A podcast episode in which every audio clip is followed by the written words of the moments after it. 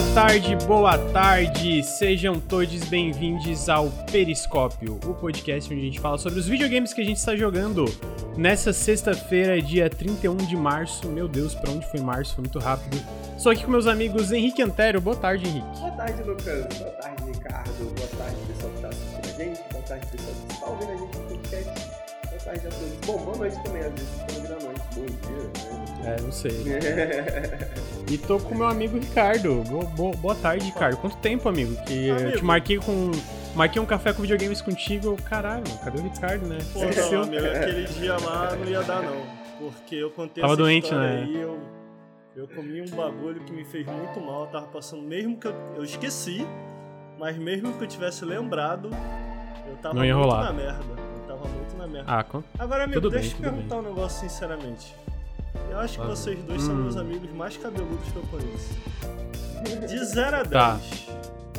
Quão próximo da calvície vocês acham que eu tô? Sinceramente. Olhando aí. De 0 Pô, a amigo. 10, espera, o que é estar próximo da calvície? Tipo, 10 é- zero 10 é com a a cabeça calvície. cheia de cabelo e 10 é Dez- calvície completa. 10 é. 0 é pode ficar tranquilo. 0 é pode ficar tranquilo. Eu Acho que um... Que um 3. 3 é mesmo? Você acha que É, 3. eu não tô muito ruim não, então. Não. Mano, Então tá bom. eu não, eu não sei avaliar isso. Pô, eu tô Eu preocupado, mano. isso. Eu tô preocupado porque meu irmão fez uma cirurgia de calvície e ele é 5 anos mais velho. Eu fiquei. Isso alugou um triplex na minha cabeça, que eu fiquei, tô há 5 anos de ser calvo.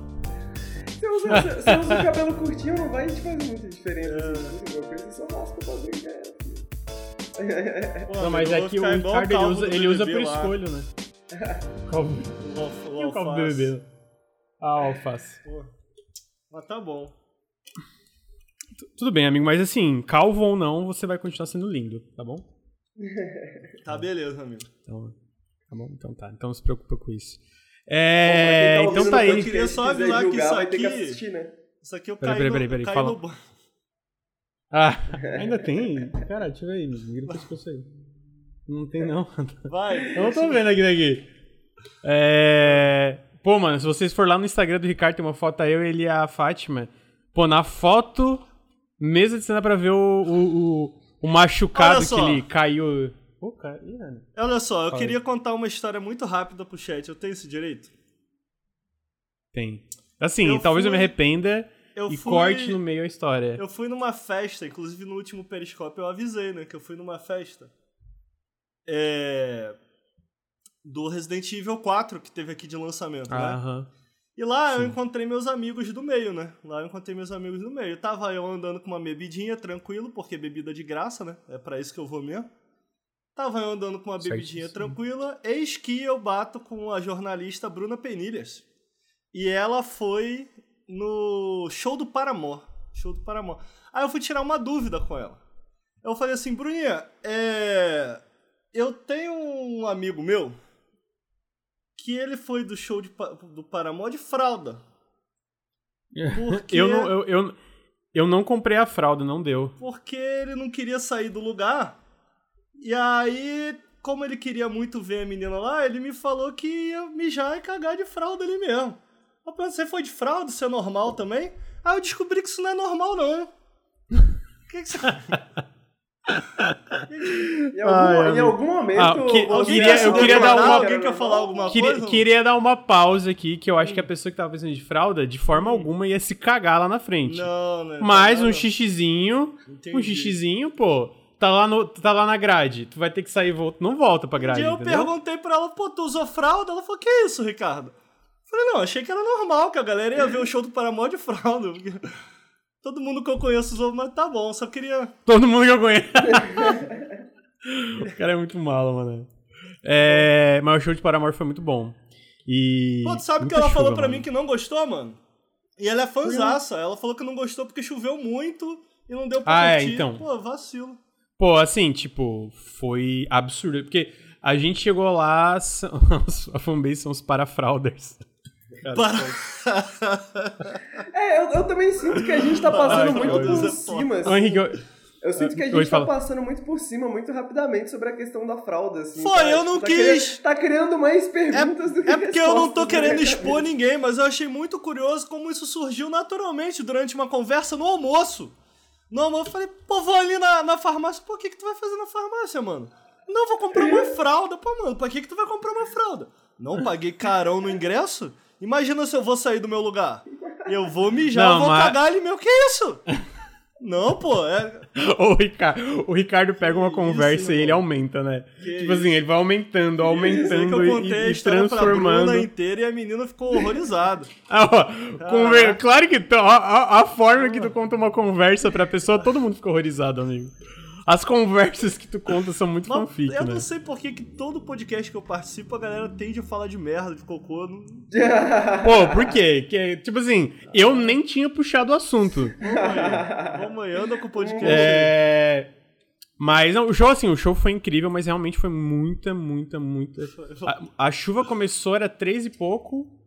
E eu e a Fátima a gente foi pra casa. Chegamos Mas em casa perto das Quantas 11, tipo assim, não tinha parado. assim? Quando, tipo assim, Pô, a gente chegar entrou- até ir embora. Quantas horas você ficou lá de pé? Ah, então, foi. Pô, chegar na fila e ir embora?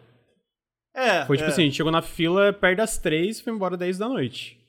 E tipo assim, Caraca, isso é bastante. Você diria que o. Você diria que durante o show você conseguiu se sentir aliviado? Como é que foi? amigo, eu entrei no show. Eu e a Fátima entramos, fomos no banheiro, fizemos nosso xixizinho. Entendi. Depois entendi. ficamos lá na frente, ficou suave. Assim, eu vou, eu vou contar a verdade que eu fiquei me cagando o show inteiro. Fiquei com maior vontade de fazer cocô, mas não, É não mesmo? caguei nas calças. Tá Não? tudo sob controle. É porque eu, eu, eu fui antes, mas eu acho que aquele almoço que a gente comeu lá não desceu muito bem. Aí, antes do Paramore entrar, antes da, da, da banda de abertura entrar, que eu não, eu não lembro o nome da mulher que tocou, que também foi muito irado, que eu nem conhecia, é... Deu, um, deu uma, uma, uma situação ali. Mas eu aguentei até o fim, cheguei Isso em é casa, foda, né, de boa, cheguei na casa... que- Sabe que esses dias eu saí com uma menina, aí a gente comeu uma parada, pá, e viemos aqui pra casa, e esse rolê de morar sozinho, o problema é esse, né, mano? Meu apartamento é pequeno. Aí, porra, cheguei, cheguei naquela vontade, né, mano? E aí, tipo assim, pô, da sala pro banheiro não tem uma parede muito grande, tá ligado? Uhum. Aí, pô, um problema é isso, né, mano? Porque tu sai, tu, tu chega em casa meio no desespero, a casa inteira ouve. E, e, mano, tem, e tem um porém. Sabe qual é o porém, Henrique? O meu banheiro, a janela do meu banheiro dá pro corredor do prédio. Nossa, Aí outro dia, eu juro, amigo, eu juro, eu estava tomando banho na boa, só tem um punzinho assim, na moral. Aí saiu do corredor assim, cruzes. É, é mano, o bagulho que eu tenho. Mas Mano, vamos mas isso tocar o aí, ó, podcast. papo reto, isso aí é a arquitetura de São Paulo, hein, Pô, mano? Porque, mano, tipo assim, não faz né, absolutamente velho? nenhum sentido tu ter um banheiro com a janela pro corredor, Caralho, velho. mano. Que porra é essa, cara? Mano, o Tipo pior é que isso é papo. Isso é... Oh, não tô inventando, isso é papo reto demais. E eu não tinha percebido, eu não tinha Prédio pensado, é tu tá no banheiro, cara? tá ligado? O lugar de fazer essas coisas é no banheiro, mano, tá ligado? Eu tava no meu É, banheiro. tá ligado? Pô, você vai ficar pedindo onde no quarto, tá ligado? Mas, porra, aí eu ri pra caralho, mano. Foi muito engraçado, porque a velha, minha vizinha, ouviu. Tá ligado? Eu vou fazer o quê, né, mano? Mano, doideira esse apartamento aí, doideira, doideira. Pô, Depois e- você passa a planta pra nós dar uma olhada, Ricardo. amigo. Mas tá Analisar bom, a vamos.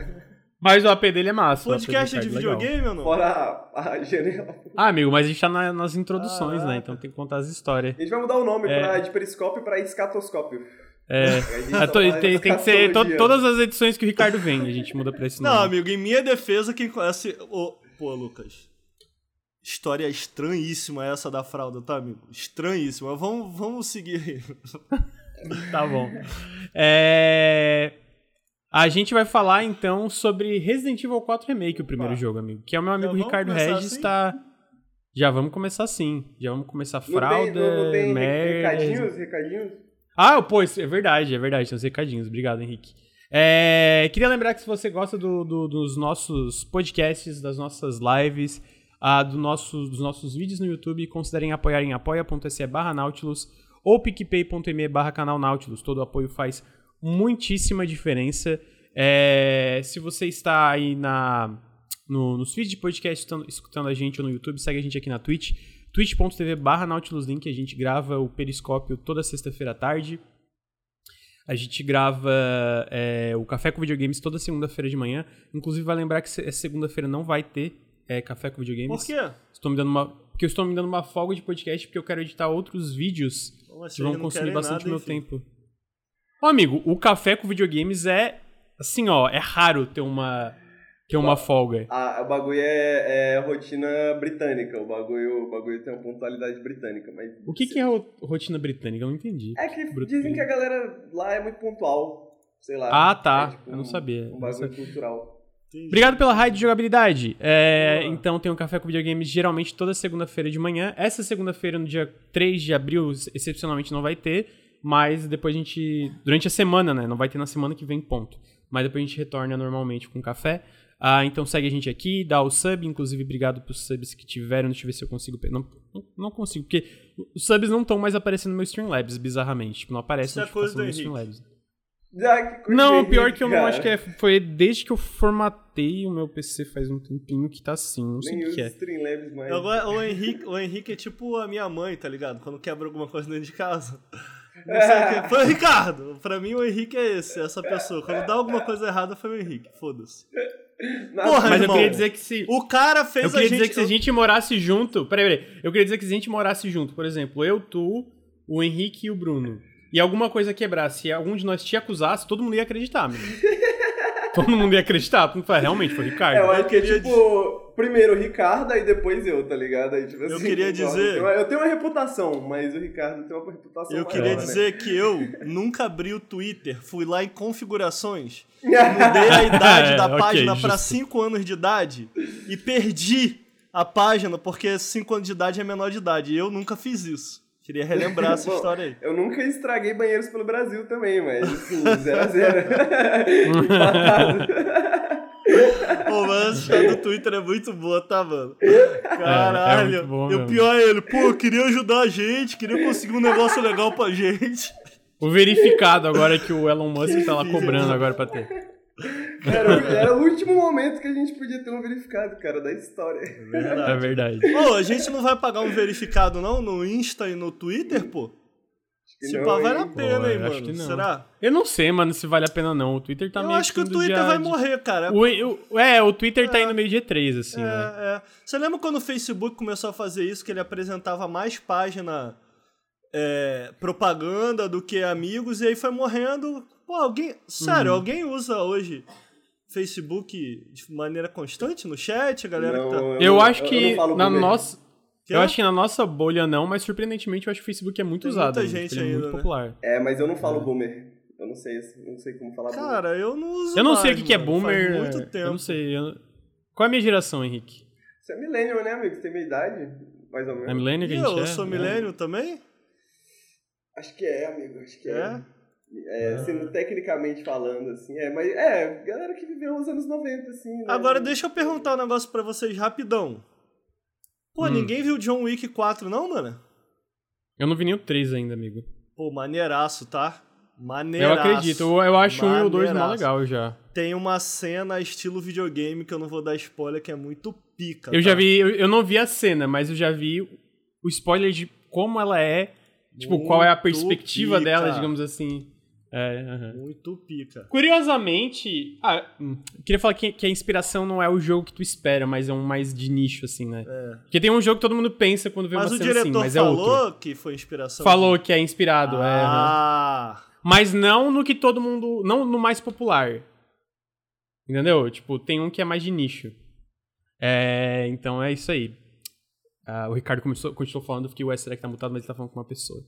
Não, é porque eu Ah, expliquei pra uma amiga minha que é cinéfila que aquilo era videogame. Ela falou, videogame é o caralho, isso aqui é cinema. Eu falei, cinema nada, é videogame. Os caras estão copiando videogame na cara Mas do- é, o diretor, o diretor citou o jogo como inspiração, sim. É, e tem, tem um momento clássico o jogo no filme. Doom dos anos 2000 que você fica, tipo, em primeira pessoa, tá ligado? Fica, tipo, uma arma na frente da câmera, aí, que nem no Doom clássico. E aí, esse é um dos- uma das primeiras cenas no cinema. Pô, mano, que, eu queria assim, poder falar mais desse filme. Eu gostei muito. Eu gostei muito. Dos quatro é o melhor disparado. Muito divertido. É, eu quero- Assim, Eu quero ver, mas tem que ver o 3 ainda. É bem eu- eu, quero, Mas, tipo.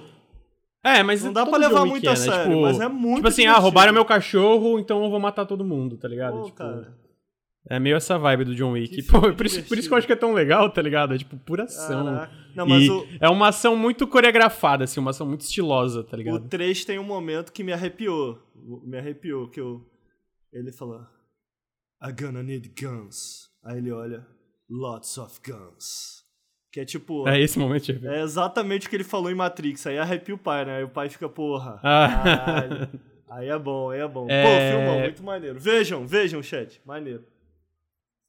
Veremos. Ah, e aí, voltando pros recadinhos, caso você esteja na Twitch, segue a gente no Instagram, arroba NautilusLink.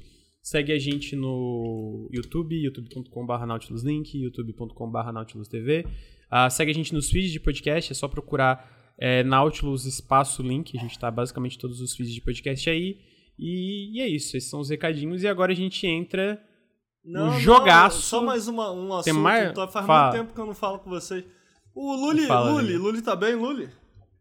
Luli tá bem, Luli Tá tá, bem. bem. Ele tava no, no café com videogames falando besteira aqui É segunda-feira. Tá jogando videogame É. ele ou ainda não joga? Amigo, ele me manda videogame, mas eu ainda acho, eu acho que ele só joga Final Fantasy ainda. É, eu acho que ele, não, Ai, ele nunca mais nossa, se livrou desse tá mal. Final Fantasy, velho? Eu não sei, eu não sei, mas eu, cha- Caraca. eu tentei cha- eu, eu tentei chamar ele pra vários co-ops, pro Dark Tide, pro Halo, pra um monte de coisa. Só me rolou. Entendi. E Tá batendo aí umas 15 mil horas já, né? Olha, não, não, não duvido. Então eu, eu não sei. Eu, eu desisti, porque daí ele falou assim, pô, não me chama pra, pra co-op. Eu mandei um print, tipo assim, de 10 vezes que eu chamei ele pra jogar e ele me ignorou, mano. Aí Isso, ele tipo falou assim, ele nem assim, não, mas dessa vez não contava. Dessa É, vez- essas 47 Que vezes não discussão que ele contava. teve com o Lucas, que estão falando. O Ricardo perdeu de... Pô, amigo, ele entrou naquelas fanfic de que todo jogo tá com problema de desenvolvimento e isso e aquilo. Eu falei, pô, amigo, Ah, é? tem que ver, tem que ver, tu tem que ver o documentário do Double Fine pra tu entender Ô, como Lucas, é que. Você que é o nosso aí, insider. O que que tá Eu, acontecendo? pô, não sou insider nada.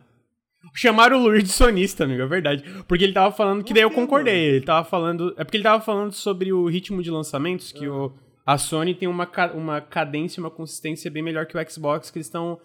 tropeçaram muito em 2022. Eu falei, realmente, é verdade. Só teve, tipo, dois ou três jogos, né? E aí a galera, pô, o Luiz sonista no chat. Eu falando, não, mas daí- Uhum. Não, Luiz é aí ele começou a falar. Luiz, É, mó pesista. Luiz sempre foi mais cachista do que qualquer outra coisa. É. Mas fala aí, amigo, o que tu ia falar que eu te cortei? Porra, esqueci. hein? Que eu sou um insider, falou que eu sou Ah, insider. lembrei. O que que tá acontecendo, Lucas? Que todo porte pra PC agora é uma merda, mano. O que que tá acontecendo? Pô, eu- não sei, amigo. tipo Caraca, assim, mano. eu Tinha acho que é uma variedade. Tipo, eu, eu acho que é uma variedade, tipo. É. Meio que a galera acha que tem problemas que não são graves, mas que são. Por exemplo, o lance da Unreal Engine 4, né? O stutter constante que quase todos os jogos Unreal, Unreal Engine 4 tem. Que beleza, alguns jogos tem, mas é tipo assim, é uma coisa que tu, tu aguenta, né? Que dá pra jogar de boas. Mas tem uns outros que é só tipo.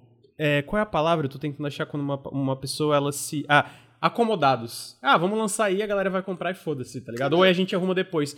E eu acho que, tipo assim, como virou meio que o costume de lançar pra PC e aí os jogos estão ficando cada vez maiores, essa parte de cuidar do port pra ele rodar bem de forma consistente, ainda mais com DLSS agora. Tipo, a galera é meio, ah, agora tem DLSS, Não, então a gente tá precisa otimizar foda. o port. Isso tá foda. Desde É. que inventaram o DLSS, acabou a optimização, irmão. Então eu Ninguém- acho que é uma mistura de coisas, tá ligado? Tipo, por exemplo, muita gente usa Unreal Engine 4, mas a maioria não se preocupa em lidar com o, pro- o problema de cachê de shader lá, que causa os, os stutters em vários jogos. Quase todos. agora- Se for ver, a, Digital Foundry até fala. Tem um negócio que eles Fala. chamam de Stutter Struggle, que é quase, quase todos os jogos da Unreal Engine 4 tem stutter, porque eles não se preocupam. Tipo, Hi-Fi Rush, eles até. No vídeo eles falam, cara, milagrosamente tá aqui um jogo que não tem stutter. Uhum. E o John Johannes foi no Twitter, sim, isso a gente se preocupou muito, até porque o nosso jogo é rítmico, né? Tipo, é na batida da música, se tem stutter, meu Deus, deve, deve É, piorar eu tudo. queria Mas... entender. Tá foda, mano, tá foda mesmo. Pô, porque mano, o Last of Us foi triste. pô. mais da metade. Não, o Last of. Us é. Tá. Lançaram um bagulho todo zoado, pô. E tipo assim. Eu acho que o The Last of Us especificamente foi que eles rusharam o port por causa da série, né? Hum. Eu acho que foi um pouco disso E também. teve né, atraso, além. chegaram a atrasar, não chegaram a. Aham. É, aham, atrasaram. Primeiro eles adiaram de uma data pra março, depois eles adiaram mais duas semanas. Imagina se eles tivessem lançado na data inicial, né? É, o que eu acho curioso, cara, do tipo assim, é que a gente, de uns anos pra cá, eu vinha percebendo uma melhora significativa no esporte, porque as empresas começaram a entender melhor o público do PC, o que, que o público do PC esperava de um, de um porte para a plataforma, e também começaram a surgir várias empresas específicas para isso, para portar jogos para PC. Então eu senti que pouco a pouco isso tava deixando de ser um problema, né? Tipo assim, pô. Uhum. E tipo assim, a gente nunca teve tanta informação sobre isso. Porra, o próprio Digital Foundry faz um trabalho excelente em relação a isso, tá ligado? Sim. O Digital Foundry. É, inclusive o. Ele não só cobra, ele aponta, ele fala, cara, é isso aqui, isso aqui tá errado, isso aqui tá errado, sabe? E- então, Sim. num nível que, tipo assim, se transforma numa parada indesculpável, tá ligado? Aham, eu concordo. Então, pô, isso é muito maluco. Agora, eu queria entender o suficiente pra entender, porra, por que diabos não tem a porra do stutter no console e tem no PC? Eu não entendo o suficiente pra sacar, mas é, É, muito doido isso, eu- né, cara? Tecnicamente eu não saberia te explicar também, É. mas realmente, esses jogos de Unreal Engine e tal, os que tem stutter no PC não tem no console. Eu imagino que é um pouco por causa que é uma máquina especificamente montada pra aquilo, né? Tipo, pra, pra videogames, no caso, e deve ter alguma coisa em questão de como eles carregam os assets num videogame que é diferente do PC, com as milhares de configurações diferentes, né? Uhum. Mas, de fato. É bizarro, Porque, cara. É teoricamente, bizarro. o PC é uma máquina muito mais forte, né? Então, tipo assim, É, mim aham. é esquisito, pô, pera aí, por que, que o meu PC, porra, não, não consegue fazer isso, tá ligado? Agora, é, o Sackboy tava com esse problema e eu, eu vi que alguns jogos estão fazendo isso, inclusive o... Aquele que teve um porte muito ruim, que é estilo Dead Space. O Decalisto Protocol. Esse protocolo também teve, tipo assim, tu inicia, tu tem lá a opção de carregar shader, ele carrega tudo de uma vez É. e depois tu pode ir jogando e tal. Ainda assim, mesmo com DLSS, a porra toda, o Calisto, mano, eu não consigo manter 60 nem fudendo Não, na é. 3080, tá ligado? De Aham. jeito nenhum. É, cara, tem jogo que é simplesmente, tipo, a empresa não priorizou, né? E, e, e é aquela coisa, né? Tipo, os desenvolvedores sabem, quem tá fazendo sabe, eles avisam, mas eles pensam, mano, foda-se, lança e a gente arruma depois, coisa assim. E sabe o que, que eu acho que no fim é muito bizarro? Porque, tipo assim. Obviamente é o capitalismo, né? Aquela, a galera querendo os- o, o- lucro a curto prazo. Mas agora tu pensa, o The Last of Us, se tivesse saído um porte excelente, cara, ele teria pernas enormes, ele estaria vendendo cara. muito ainda. Agora tu vai ver, mano, ele não tá nem no top 10 mais do, Não, mano, do- e do- aí, dos pô, vendidos tu, ali, tu, tá ligado? tu, tu lança de maneira inconsistente porque o do Uncharted do Homem-Aranha são bons portes, cara, tá ligado? É, mas, mas você lança isso de maneira inconsistente, o próximo jogo a galera fica, pô, mano, será que eu compro isso aqui, tá ligado? Fere, especialmente a Sony que tá entrando nesse universo agora, tá ligado? Eu acho que fere muito E a é bizarro porque a mano. Sony tu vai ver, tipo, o Homem-Aranha, o Days Gone, também, ah, o God e é bom, mas o o Horizon é ruim, né? Tipo assim, é, o Horizon saiu ruim, depois melhorou, mas tipo assim, eu diria que a Sony no geral é mais é, ela manda bem nos portes, assim, no geral, mais do que ruim. Mas o, o The Last of Us, tipo assim, é que o The Last of Us é um caso que, pô, não foi só ruim, né? Foi meio desastroso a parada. Foi, tipo, é um dos piores portes de PC dos últimos tempos, Sim. assim, esse nível de ruim, tá ligado? Pô, mas isso é muito assustador, porque a gente tá tendo direto, toda hora, um dos piores porres do PC. E eu fico, velho, porra, galera, passou a época já, né? Tipo assim, eu, eu achei que, que esse não seria mais um problema tão recorrente como tá sendo, sabe? Tipo assim, assustadíssimo com isso. E triste, triste, porque eu gosto de jogar no PC. É, teve o Hogwarts Legacy também recentemente que saiu, eu vi que o porte é bem ruim. Como é que tá o É, Resident não tinha Evil mais 4? falar. Tá bom? Tá Ah, ruim? Ninguém sabe, não? Cara, o- eu vi um, um, por- um vídeo do Digital Foundry que fala que tem muita coisa boa. Tem problemas do Resident Evil 4 que é meio que problema da, da RE Engine e não do jogo. Mas assim, é um porte bom, eu porte diria. É bom. porque são coisas específicas, né? E aí tu vai ver o vídeo do Digital Foundry, que é o Alex que ele fala. Eu acho que o Ale- o Alex ele é bem detalhista, né? Então ele explica, ah, por exemplo, a solução de anti-ali- de anti-aliasing e de FSR, de DLSS do jogo não é muito boa, então causa shimmering, tal, tal, tal. Mas o port, no geral, pelo que eu vi, é bom. Não é à toa que tu vai ver as análises, tá tipo 97% de 27 mil análises são Ah. est- positivas. Tá extremamente positivo, tá ligado? Então roda bem todas as é, todos os consoles. Tu já tá jogando no Xbox, tu percebeu Dead Tô Zone? ou não? no Xbox. Ah, dá pra perceber. É bem nítido. Dá, é né? Dá. nítido. É, o É. que eu faço. Eu, eu consegui arrumar um pouco. Eu, eu, eu mexi nas configurações e ficou melhor, mas não tá ideal. Espero que a Capcom Amigo, eu não sou muito bom de mira no controle, não, mano. Eu sou bem ruim de mira É. no controle. Mas é uma parada que me ajuda, tipo assim, eu, eu controlo meio que a altura e, e em certo momento, ao invés de tentar dar toquinhos na mira, eu começo a andar com o Leon, tá ligado? Eu, eu deixo na. na eu Ah, sim. Assim, tá ligado? pra, pra acertar Sim. a cabeça e tal. Mas eu sou muito ruim de mira no, no, no, controle. Agora, em relação a esse lance de performance do R4, uma parada que me chamou a atenção e eu preciso ver um vídeo da Digital Foundry pra entender bem. Eu tô jogando no Series X, eu botei pra priorizar frame rate, mas eu liguei uhum. o cabelo, que tem uma opção de, de melhorar o cabelo do Leon, cabelo e, e pelos. Uhum. E liguei também a opção de Ray Tracing. E tá 60 FPS, mano. Eu não sei em que resolução tá, não tem esse olho. Mas, tipo assim, tá 60, mano. Você ligou também? Uhum. Cara, eu confesso que eu não. Eu, eu nem vi essa opção. Não. Eu joguei umas 6 horas é. já, nem vi tinha essa opção. Pô, mano, eu liguei é, os eu tava, tipo, é, muito no, no, É porque geralmente eu nunca tinha jogado um jogo no Series X que tu pode ligar o Ray Tracing e manter 60 FPS. Eu nunca tinha jogado uhum. um jogo assim tá ligado? Eu não sei o, o, o, que, o que que tá incluso nesse Ray Tracing do Resident Evil 4, uhum. mas eu, pô, eu achei, fiquei positivamente surpreso, assim. Eu não sei se de repente ele baixa pra 1080p, tá ligado? Para conseguir manter 60 Sim. FPS, Ray Tracing e esse cabelinho melhorado. Mas, mano, tá absurdamente lindo, com Ray Tracing eu tô de boa, paizão. Tô, tô feliz. Feliz. Inclusive, a gente é, tá no assunto, que... né? É. Eu, eu, é, a gente já entra pra falar, mas eu não, eu não vi especificamente, eu não lembro agora especificamente os detalhes, eu vi que mesmo com contagem de pixel parecida, a resolução... A qualidade de imagem do, do Xbox estava consideravelmente melhor do que a qualidade de imagem do PS5, né, no Series X. E tinha alguma, algumas quedas de frames a mais no geral, mas eu não lembro dessa parte que eles falam do Ray Tracing, mas é do Ray Tracing da parte do cabelo. Eu lembro que eles falaram alguma coisa sobre a opção do cabelo tá meio bugada, mas eu não sei se é no. Xbox ou no PC. Uhum. É, mas eles falaram que a, a, performance no geral tá bem boa e o ray tracing também tá razoável, mas eu não lembro os detalhes agora também da diferença entre qualidade e frame rate, né? Mas Resident Evil 4, amigo.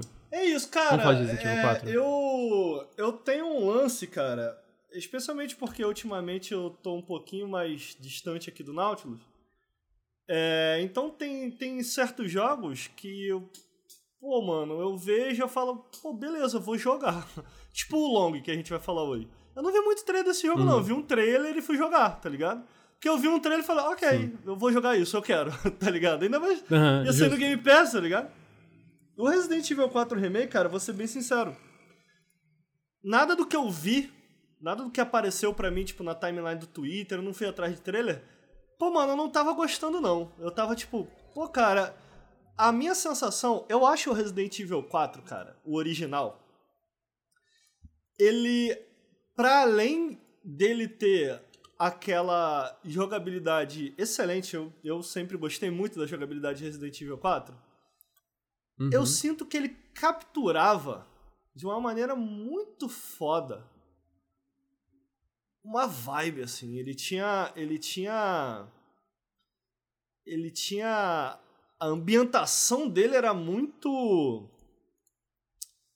muito icônica, assim, sabe? E eu não tava sentindo Sim. que nesse remake eles estavam conseguindo traduzir bem o estilo de arte de Resident Evil 4. Claramente, sabe aquela coisa? É que eu vou ser polêmico porque nem todo mundo concorda. Mas sabe aquela coisa meio Demon Souls? Tipo assim, tá lindo, não nego, lindo, Demon Souls lindo. Mas outro rolê, tipo assim, bonito, mas outro rolê. E, no, no, e o que eu quero dizer com isso é tipo assim, no sentido de Porra, cara, eu não sei se eu gosto necessariamente do que eles estão fazendo em termos de ambientação aqui. É, porque tá parecido, mas eu tava com a impressão de que ele não capturava as mesmas batidas que o original. Se é que isso faz sentido, uhum. sabe? E eu uhum. não tava muito animado por, com isso, não. Eu tava achando, pô, claramente tecnológico. O que, que eu quero dizer com isso? Porra, tecnologia de última ponta, porque Resident Evil 2 Remake já é absurdamente lindo. Porra, ultra uhum. detalhado. Então, porra, eles estão trazendo esse visual ultra detalhado por Resident Evil 4. Mas eu não sei se eu gosto, tá ligado? Pô, tu pega o início, por exemplo, desse jogo e do original. Pô, outra vibe, mano. Outra vibe o início. É, é um bom exemplo. Tipo assim, tu começa a parar da noite e tal, e, e no outro não, no outro já começa de frente para casa e tal. Agora, cara, é, eu fui nesse evento, que teve aqui em São Paulo, de lançamento do jogo. E. Pô, mano, eu tava lá trocando ideia, chegou uma certa hora que tinha um sofá lá para jogar, eu falei, ah, não joguei a demo, não joguei nada, vou dar uma brincadinha. E, mano, eu fiquei boquiaberto com o visual. E muito cedo a jogabilidade clicou pra mim, cara. E aí eu falei, ok. Uhum. Chegando em casa, eu falei, porra, eu vou ter que comprar essa porra, eu vou querer jogar essa porra, tá ligado?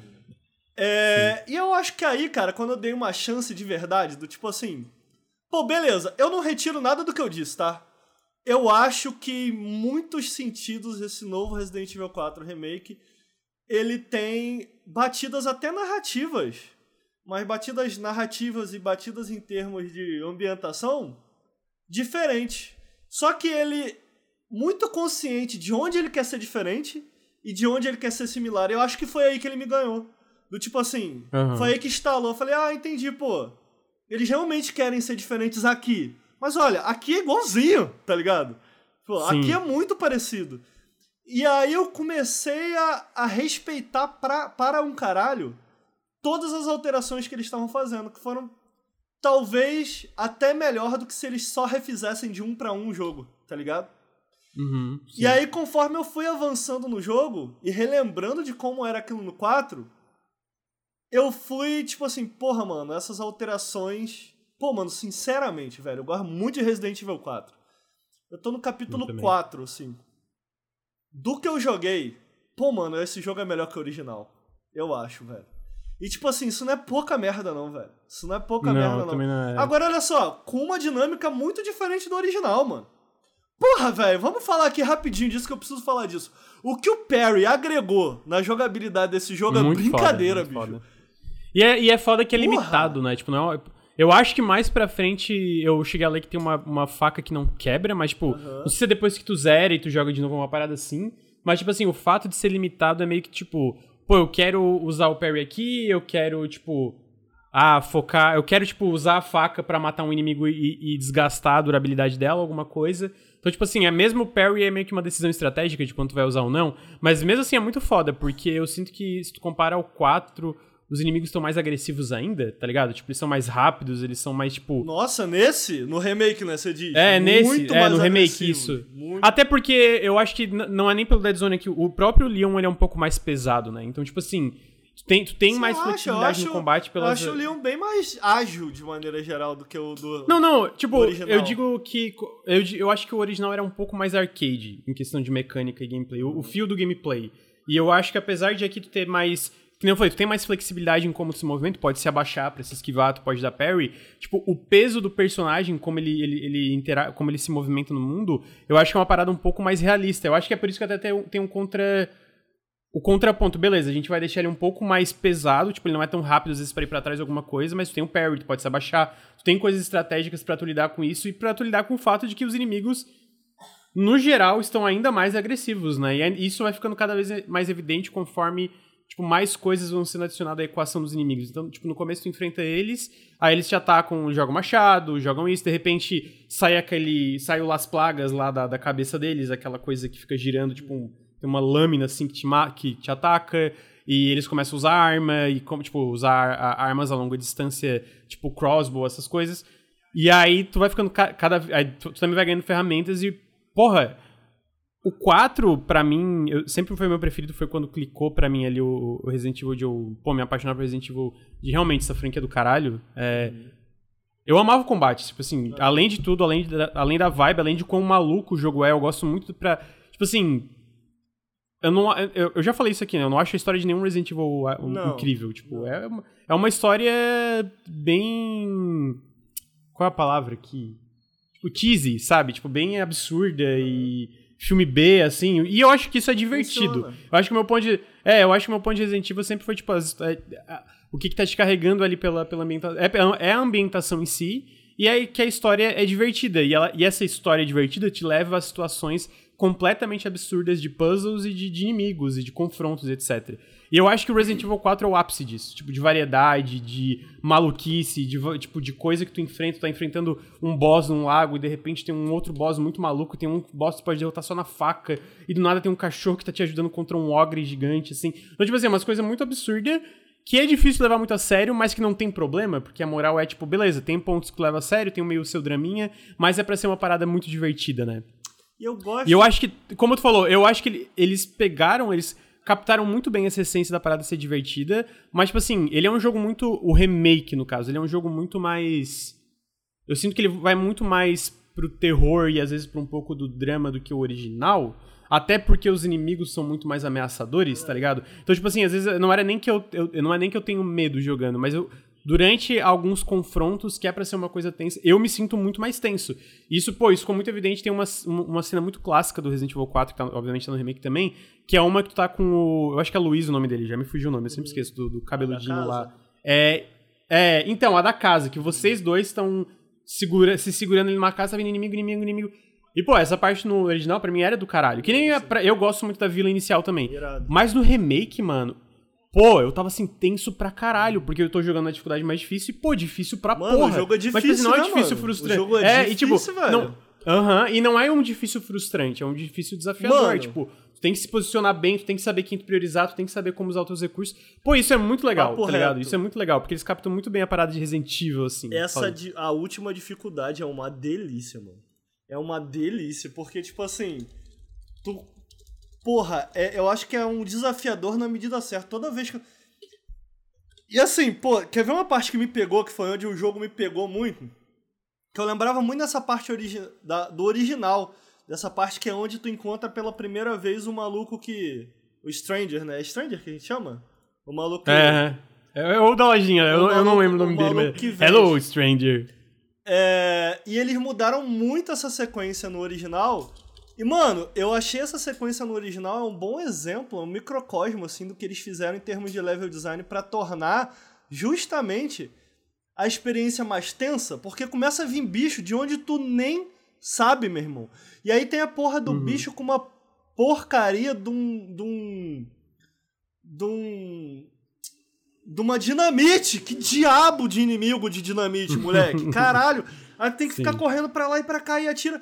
E, e, tipo assim, ficou muito maneiro como eles criaram esse level design que, que gira ao redor de si mesmo. Tipo assim, você tem meio que a- essa arena com caminhos lineares, mas que você é capaz de entrar por um lado e do nada sair pelo outro e você ainda tá no mesmo lugar. E essa mini arena te dá múltiplas opções, te dá muita muita ferramenta. Você tem muita ferramenta criativa. É um shooter muito diferenciado, eu acho que justamente por isso você tem muita ferramenta criativa de como fazer. E eu sinto que o parry, mano, agrega muito nisso, porque o parry, bem ou mal, acaba sendo o teu panic button, tá ligado? Tipo assim, o, Sim, o sim. botão de panic, quando tu aperta. Porra, às vezes eu atiro, atiro, atiro. E, mano, que parada maneira que é tu tu dá tiro, dá tiro, dá tiro, daqui a pouco tu para e fala, vem. Aí o maluco vem, tu pá! porra, dá o parry. Pô, muito foda. Dá um chutão mano. na cara. Muito Aham. foda. Eu vi muita gente comentando que, porra, sente falta de um dash pro lado. O que eu entendo, às vezes eu, eu faço assim pro lado com a cabeça, tá ligado? Quando vem as paradas. Mas, pô, mano, eu acho muito maneira a ideia de tu atirar também no, no bagulhinho que vem, tá ligado? Tu- Se, Sim, se tu aham. se acostumar, se tu lembrar que tu pode atirar no machadinho, tu começa, mano, do nada, tá automático, cara. Tua cabeça A mira já vira e dá um tiro no negócio. Até, Porra, é muito até dá o próprio parry no machadinho, O né? dá o parry, parry é. no machadinho, o machadinho dá um parry. Não, e, e é isso, né? Eu sinto que ele incentiva muito a experimentar, porque, pô, o cara da dinamite, ele tá com a dinamite na mão, mesmo antes de ele acender, se tu atira na dinamite, a dinamite explode na mão dele, tá ligado? Então, tipo assim, pô, não vai acender essa dinamite. E aí tu mata ele, tipo, mata ele na hora, porque ele explode, assim. Então, tipo. Só que, obviamente, isso é difícil de fazer, porque nunca é ele sozinho, né? Tem outros inimigos vindo correndo pra cima de ti e tal. Então, é, eu sinto que é muito isso. E, pô, conforme vai progredindo, eu tô no. Eu acabei de passar essa parte que eu te falei do Luiz, né? Na, na casa, que vem bicho pra Você tá no caralho. capítulo. E aí eu. Eu acho que eu tô no cap- começo do 6. Que eu lembre aqui. E aí, tipo assim, mano, ab- eu tô achando absolutamente É incrível, tá bom. ligado? Tipo assim, É muito a. Capcom, de novo, é, eu, eu acho que assim, Resident Evil 4 é um dos melhores jogos de ação já feitos, né? Pra mim, né? É, e eu acho que o remake possivelmente vai ser a mesma coisa. E o que, que eu acho legal é como tu falou, ele é, é, é muito parecido né, em vários sentidos, né? É, é, nas set pieces, né, na- no, no elenco, etc. Mas ao mesmo tempo ele é bem diferente. Então são dois jogos que meio que se tu jogou o original pessoalmente eu acho que ainda melhor tu jogar o remake, porque tu pensa, caralho, eles fizeram isso, que interessante que eles fizeram. Sabe tá o que, ligado? que eu respeito, Ah. cara, nesse remake? Que? Eu recentemente comprei o Dead Space, joguei Dead Space. E, cara, ficou ótimo a, a- o que eles fizeram com o remake de Dead Space. Mas, mano, tu coloca lado a lado com o Dead Space, é um remake. O Dead, Dead Space é um remake muito mais seguro. Porque por mais que É, tenha é algumas bem- modificações interessantes, a dinâmica geral, a forma como o jogo progride e a forma é, é, com que o jogo comunicação e, e- e tu- tudo que você tem pra fazer no jogo é muito similar ao original. Muito É, similar. aham, aham. O R4 Remake eu sinto que é uma dinâmica diferente, tá ligado? No, É. no seu próprio, nos seus próprios termos, tá ligado? E eles fazem funcionar nos seus próprios termos. Quer ver uma parada muito simples, Lucas? Que eu acho que agrega também, pô, eles terem adicionado stealth, mano. Ficou legal. Ficou Uhum, legal, porque legal agora mesmo. tu tem. Tu, tu ganha essa escolha, né? Tem até um vídeo do Devil e Fim que eu lembro que tu fala disso, né? Que os desenvolvedores achavam que isso era importante, do tipo assim. De tu ter a liberdade, através do stealth, de escolher como. como... Na verdade, eu acho que é o Gears né? que fala disso, né? No Gears of War, os Eu, desenvolvedores eu, falavam é, eu não lembro se é, eu acho que é o, é o Gears ou, ou o Devil Within 2, é um dos dois. Porque eu acho que funciona similar, né? Mas como tu começa, né? É, não, Como não é um, começar o confronto. não é um stealth muito profundo, mas é suficiente pra te dar uma liberdade de escolha, né? E, e uma Uhum. liberdade de escolha suficiente pra mudar um pouco a dinâmica de como esses combates, pra te favorecer ou não durante um combate. Então, tipo assim, tu tem uma, tu tem uma escolha tática, pô, mano, ficou legal, é interessante, funcionou, tá ligado? Uhum. É... Então, tipo assim, eu sinto que esses pequenos. Esses, esses pequenos toques que eles deram ao, ao combate deixaram o combate mais divertido, mais sofisticado e diferente. Diferente, numa, numa cadência, numa dinâmica diferente. E diferente pra melhor, mano. Então, tipo assim. É... O fato deles terem se arriscado nesse sentido me faz, por exemplo, com- colocando lado a lado aí, talvez não seja a melhor comparação a ser feita, mas colocando mesmo assim, porque o podcast é meu. é, eu prefiro muito mais um Resident Evil 4 do que um Dead Space. Tipo assim, se alguém me falasse, pô, mano, tem esses dois aqui, jogos de terror, shooter, qual eu pego? Puta, mano, vai no Resident Evil 4 Remake. Resident Evil. Os dois são incríveis. Mas, porra, o que o R4 Remake faz é muito foda, tá ligado? É, aham. É, eu, eu, eu concordo. Eu, eu, tipo assim, eu gosto muito do Dead Space Remake, pra deixar claro, ainda mais eu porque também. Eu também. eu não, jo eu não joguei o. Tipo assim, eu joguei o original, né? Eu joguei um e o dois, eu não zerei o 3 porque eu não gostei, mas tipo, um e dois eu joguei. Mas, tipo assim, no caso, antes do remake sair, eu não tinha jogado um, então meio que foi relembrar muita coisa pra mim. E eles também mudam umas coisas legais, tipo, no final eu acho que eles mudaram umas coisas significativamente e tal. É, tipo, de como é a progressão na parte final do jogo, etc. Mas realmente ele é muito mais fiel, né? E eu consigo entender, é, por ser um time diferente e, é, e eles quererem, tipo, ah, vamos ser fiel porque, né, pô, a gente tá refazendo a parada, mas tem várias das pessoas que não trabalharam. não- tipo, a maioria, a maioria do pessoal da Motive não necessariamente trabalhou no original e tal. Mas eu tô contigo, tipo assim, entre alguém pegar, ah, vamos refazer um clássico, a gente faz um a um, ou a gente pega tudo que a gente acha que pode, que pode ser diferente pra melhor, ou pode ser diferente, às vezes não é nem necessariamente melhor, mas direções que são A gente tem o Last of Us levar. aí, que saiu recentemente, que é um pra um, praticamente, tá ligado? É um pra um. É, e eu, inclusive, acho que nem precisava. É, exatamente. Então, tipo assim, é, com certeza tô contigo nesse sentido. Tipo, eu prefiro que sejam mais arriscados. Tu vai refazer uma parada, é, mesmo algo bom como Resident Evil 4 ou Dead Space original, tem espaço pra ter mudanças, né? E eu acho que eles fizeram mudanças no Dead Space, mas eu acho que eles poderiam ter sido mais corajosos. E eu acho que no 4, pô, eles foram. Até agora, eu tô muito curioso mais pra frente quando chega nos, nos momentos mais.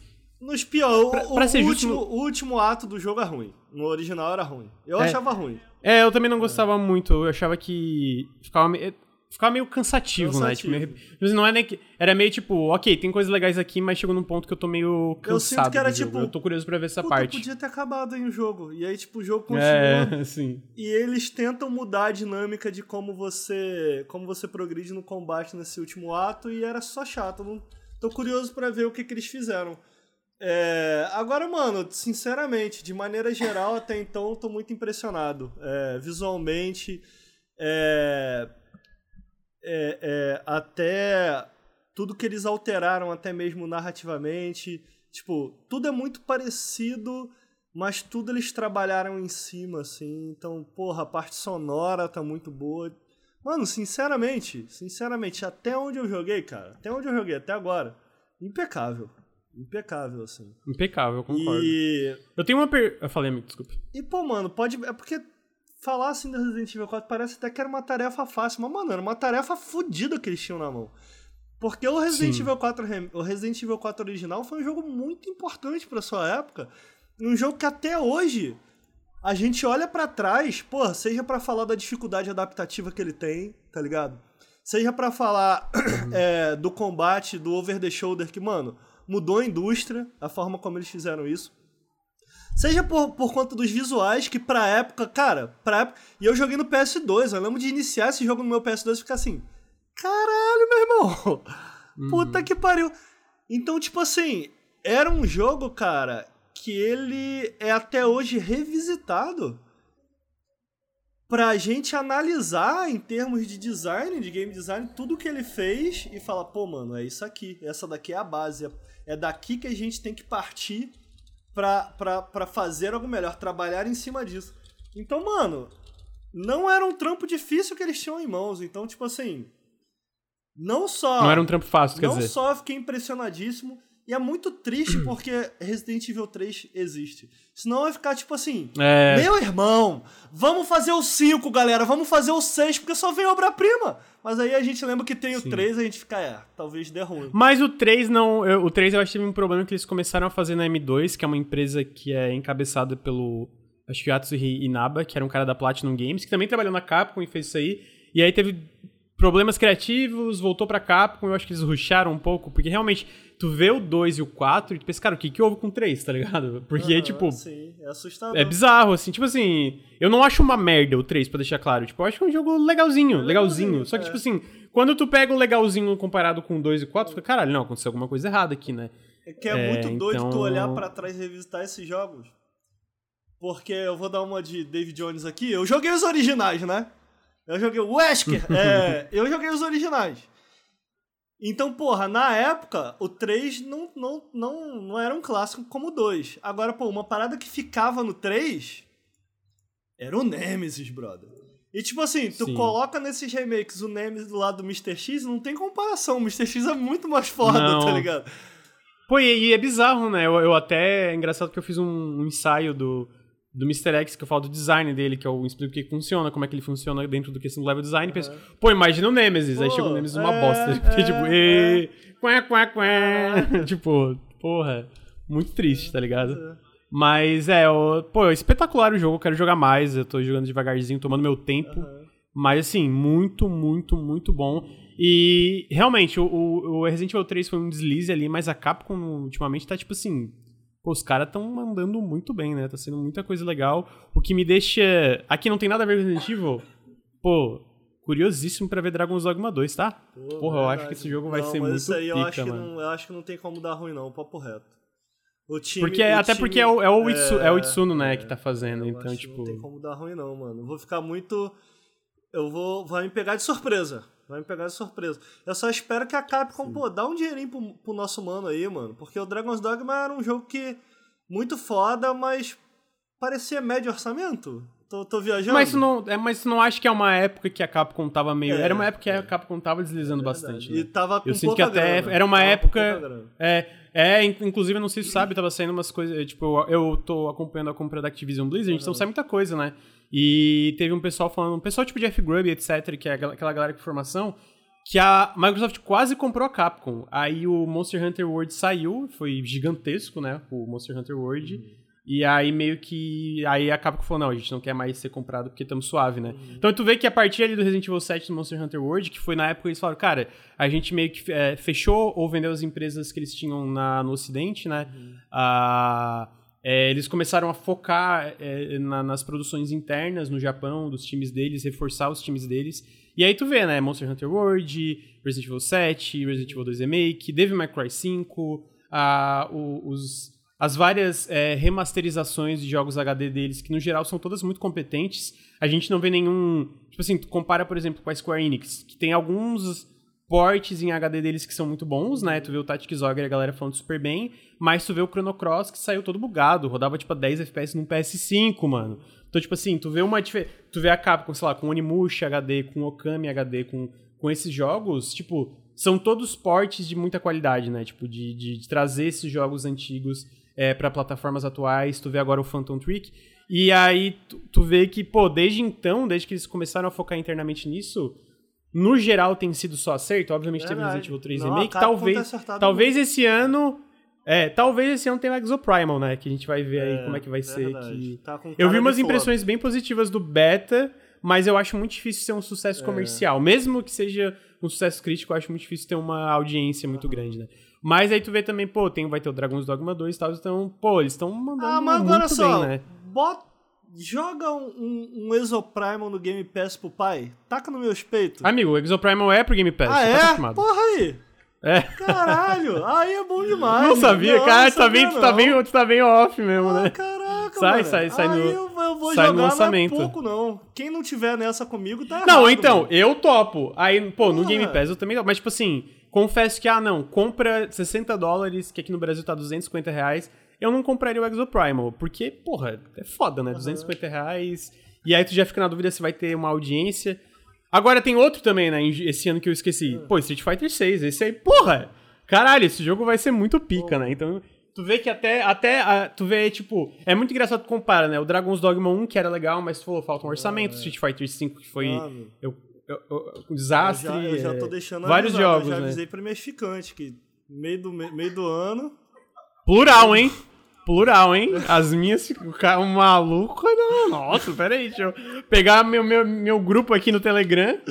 Meio do ano, No- Street tem o meu grupo de 6, Diablo Telegram. 4, pô, qual foi, irmão? Ouviram, ouviram, não Pô, sei isso se é uma boa ouviram no- ideia, no podcast, mano. mas, chat, vocês ouviram que uma menina riu no fundo, hein? Mas- Da casa do Ricardo. é, Vocês ouviram, hein? Eu ouvi. Queria dizer que eu ouvi.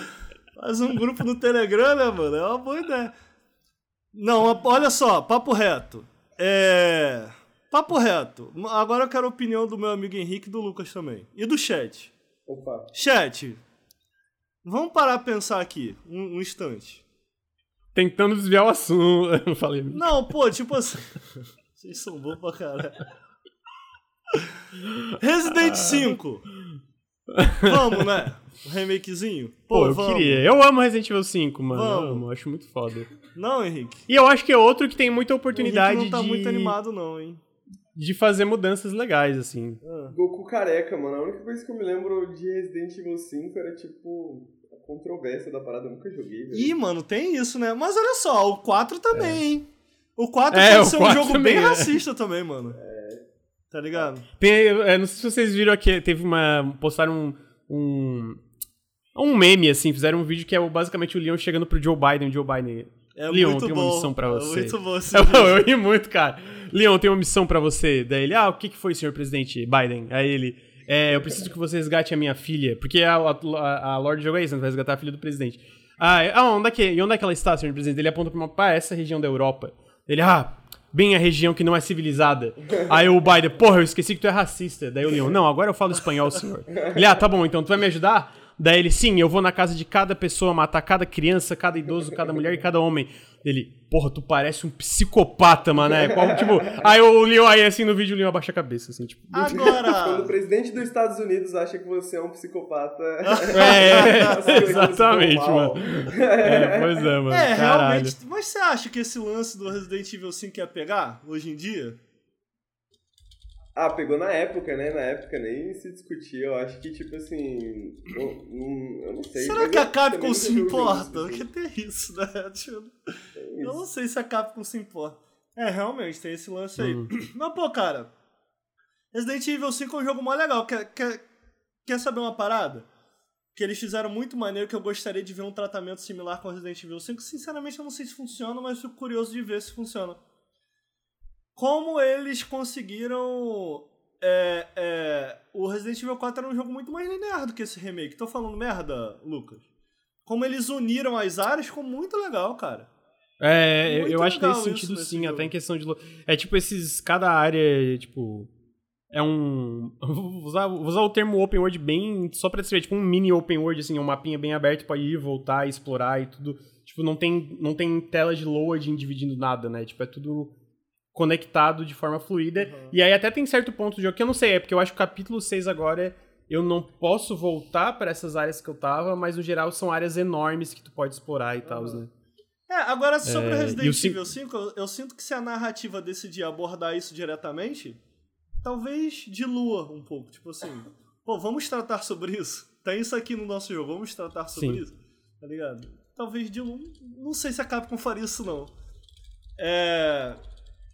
Pô, mas eu fiquei curioso de ver, cara, os caras fazendo um, um R5 com esse tratamento, assim. Porque eu gosto, eu gosto bastante do R5, de, R5 dentro dos seus próprios méritos, assim, tá ligado? Eu acho que a gente Sim, já amadureceu o suficiente como audiência para entender e aceitar que, tipo assim, pô, Resident Evil pode ser isso também. Porque na época é, tinha toda aquela conversa, né? tipo assim, não é Resident Evil de verdade, né? Ainda tem filho da Sim, puta que uh -huh. fala isso? Será que ainda tem arrombado pra falar isso? Ah, deve ter, né? Sempre, Sempre tem. tem. né? Mas tá aí, pô, gostei muito, cara. Gostei muito. É, é, tô empolgadíssimo jogando. Acho que. Acho que é um jogo que tudo que ele faz, em ter, todas as alterações que ele faz, tudo que ele faz em termos de level design, pô, me impressionam muito, mano. Aquela, aquela primeira. A, a parte da demo, quem não tá convencido com aquilo ali já é maluco, tá ligado? É... Pô, a cena do vulcão Concordo, no Resident amigo. Evil 5 é incrível, com o Chris dando soco posso... na pedra. Porra. Eu posso fazer é esse comentário. Pica. Eu nunca joguei. Bom, eu joguei Resident Evil 4 lá atrás, mas eu nunca fechei, nunca fui fã necessariamente. Joguei a demo do Resident Evil 4 no e PC aí? e gostei. Achei maneiro, maneiro, né? Achei bem bacana. Pô, aquela, aquela parte é muito maneira, cara. Gente pra é, caralho, meu irmão. Você... Caralho muito você, eu, eu, acho que é bem isso que você falou mesmo. Se você joga a demo e você não tá convencido assim, porque, tipo, é, convence, convence. Uhum. Parece, parece um jogo bom mesmo. Então tá aí, Resident Evil 4 Remake está disponível para PC, PlayStation 5, PlayStation 4 e Xbox Series. É, pica, pica demais. demais. Agora a gente vai para um jogo jogo estranho. O jogo estranho é a, a sessão jogo estranho do Henrique. A gente vai falar do jogo 24 Killers, que se eu não me engano está disponível só para PC, é um jogo de aventura meio. Cara, o que, que é esse jogo na real, Henrique? Explica pra gente Cara, o que, que é. Eu vou, vou fazer essa pergunta. Eu queria começar com essa pergunta mesmo, você já tocou no tema. É... O que, que vocês entendem quando vocês escutam um jogo de aventura?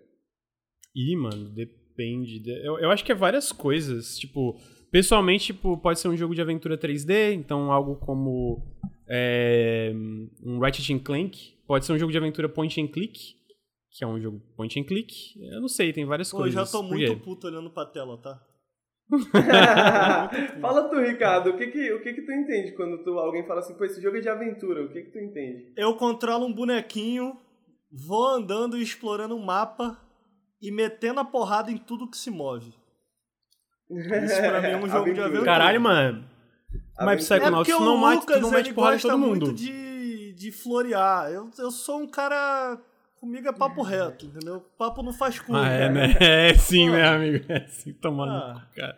Pô, cara, eu vou falar que eu, é, eu vi, eu conheci o Tony for Killers por causa dessa discussão, mas é um, um artigo pago, e aí eu não, não, não tenho a inscrição, não consegui ler, eu só consegui ler o primeiro parágrafo, que fala assim, é difícil de definir Tony for Killers, aí, mas o gênero de aventura, e aí acaba tá ligado? Aí eu fiquei com isso na cabeça, assim, sacou? Tipo assim, mano, gênero de aventura, né? Um jogo de aventura. O que é um jogo de aventura? Como as pessoas entendem um jogo de aventura?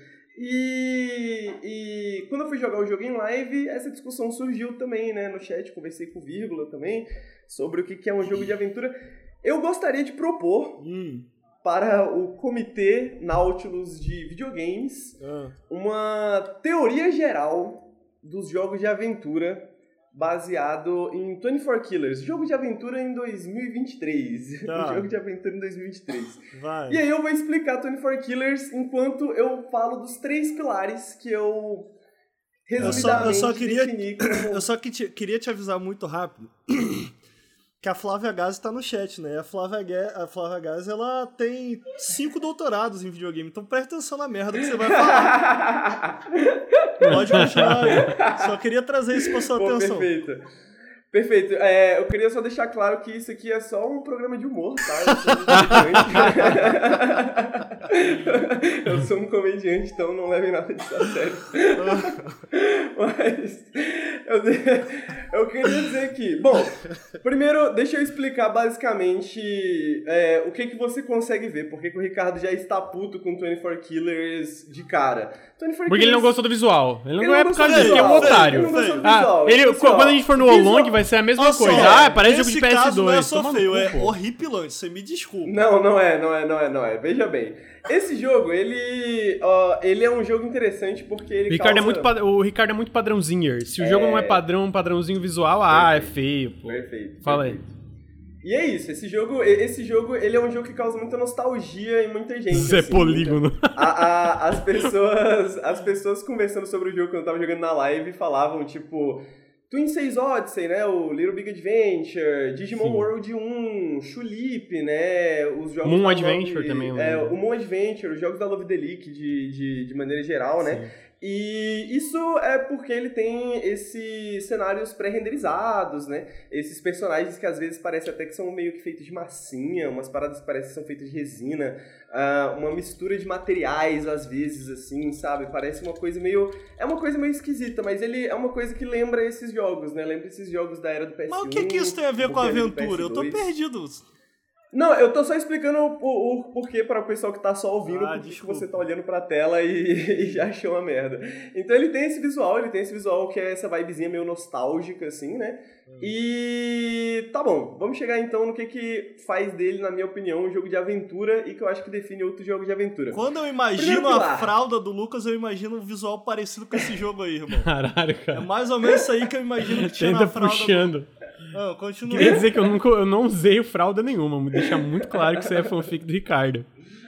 Me lembrou do Hugman Scared agora do nada. Engraçado que eu tava falando sobre isso hoje. Hum. É... E aí o que que acontece? Primeira coisa que eu acho que define um jogo de aventura, e eu acho que define os jogos da Love Delic de maneira geral, que, onde esse jogo é muito inspirado, né? Moon, Chulip, por aí vai. É... Que todos esses jogos meio que são jogos de. de. curtir passar o tempo, tá ligado? Ah. Hangout, assim, sacou? Tipo, sabe quando você vai na casa de um amigo seu? Hum. E aí você vai lá, toma uma cervejinha, fuma um cigarro, conversa, tá ligado? Hum. É esse tipo de jogo que permite esse tipo de situação, porque, na minha opinião, né, na teoria geral unificada dos jogos de adventure, é, do jogo de aventura, eu acho que esse é um efeito, esse é uma parte principal. Você tem que ter um mundo para você explorar, mas eu acho que não basta você ter um mundo para explorar. Você tem que ter um mundo que você tem que explorar, que você pode explorar relativamente ali no seu ritmo, tá Justo. tá ligado? Da sua maneira. Porque pensa bem, velho, se você vai viajar hum. e alguém fala todos os lugares que você tem que ir, isso não é uma aventura, isso é um guia turístico, tá ligado? Tipo Justo. assim, é alguém que tá te colocando ali num caminho ali, ó, você vai ver isso, ver isso e aquilo, sacou? E os jogos da Love Delic, de maneira geral, tem isso, né? Você anda pela cidade, tem um tempinho Mas que rolando, outros jogos? Tem as limitações. Essa é a empresa que fez esse jogo, é? É, não, a Love Delic são, é a empresa a japonesa que fez os jogos que não foram localizados e que inspiram bastante esse jogo, ah. que é tipo ah. o Shulip do Play, PlayStation 2, Entendi. o Moon RPG, que foi localizado recentemente, saiu para PC, uhum. que são esses jogos que basicamente são jogos que você tem um lugar para explorar, você tem tipo uma casinha, e você tem um dia para explorar e você sai por aí explorando esse local. E aí, uma hora sua energia acaba, ou o dia chega ao fim, e você tem que voltar para casa. Perfeitamente. E aí, o seu tempo, no seu tempo, você faz o que você quiser. Então, acho que esse é um pilar do, do, do, do 24 Killers. Ele faz exatamente isso. Você tá nessa ilha que tem esses monstros, esses mons, né? E eles estão presos debaixo da terra. Basicamente, você foi trago para essa ilha para libertar esses mons que estão presos debaixo da terra sacou? E aí você vai andar por essa ilha e você vai trazer esses monstros para debaixo da terra, de, que estão debaixo da terra, e aí tem tipo o gato, a cabeça de gato fumante, tá ligado? Tem o, o deixa eu pensar no, no, outro bicho que tem um cocôzinho falante, sacou? E todos esses são os monstros que estão debaixo da terra Ricardo. e que você tem que ajudar. E essa que é a parada, né? Você passa basicamente o seu tempo andando pela ilha pegando sussurros, o dinheiro ali da parada, e ajudando esses mons, ajudando esses monstrinhos que ficam ali pela ilha e tudo mais. É, e aí eu acho que a gente chega no segundo pilar de um jogo de aventura? Que um jogo de aventura tem que ter surpresas, né? Uma, uma aventura não é uma aventura sem surpresas, né? Justo. Porque senão você, se você já sabe o que vai acontecer, não é uma aventura. A- a você rap- tem que. Posso te interromper Falei, muito falei. rápido sobre surpresas? Por que que o jogo...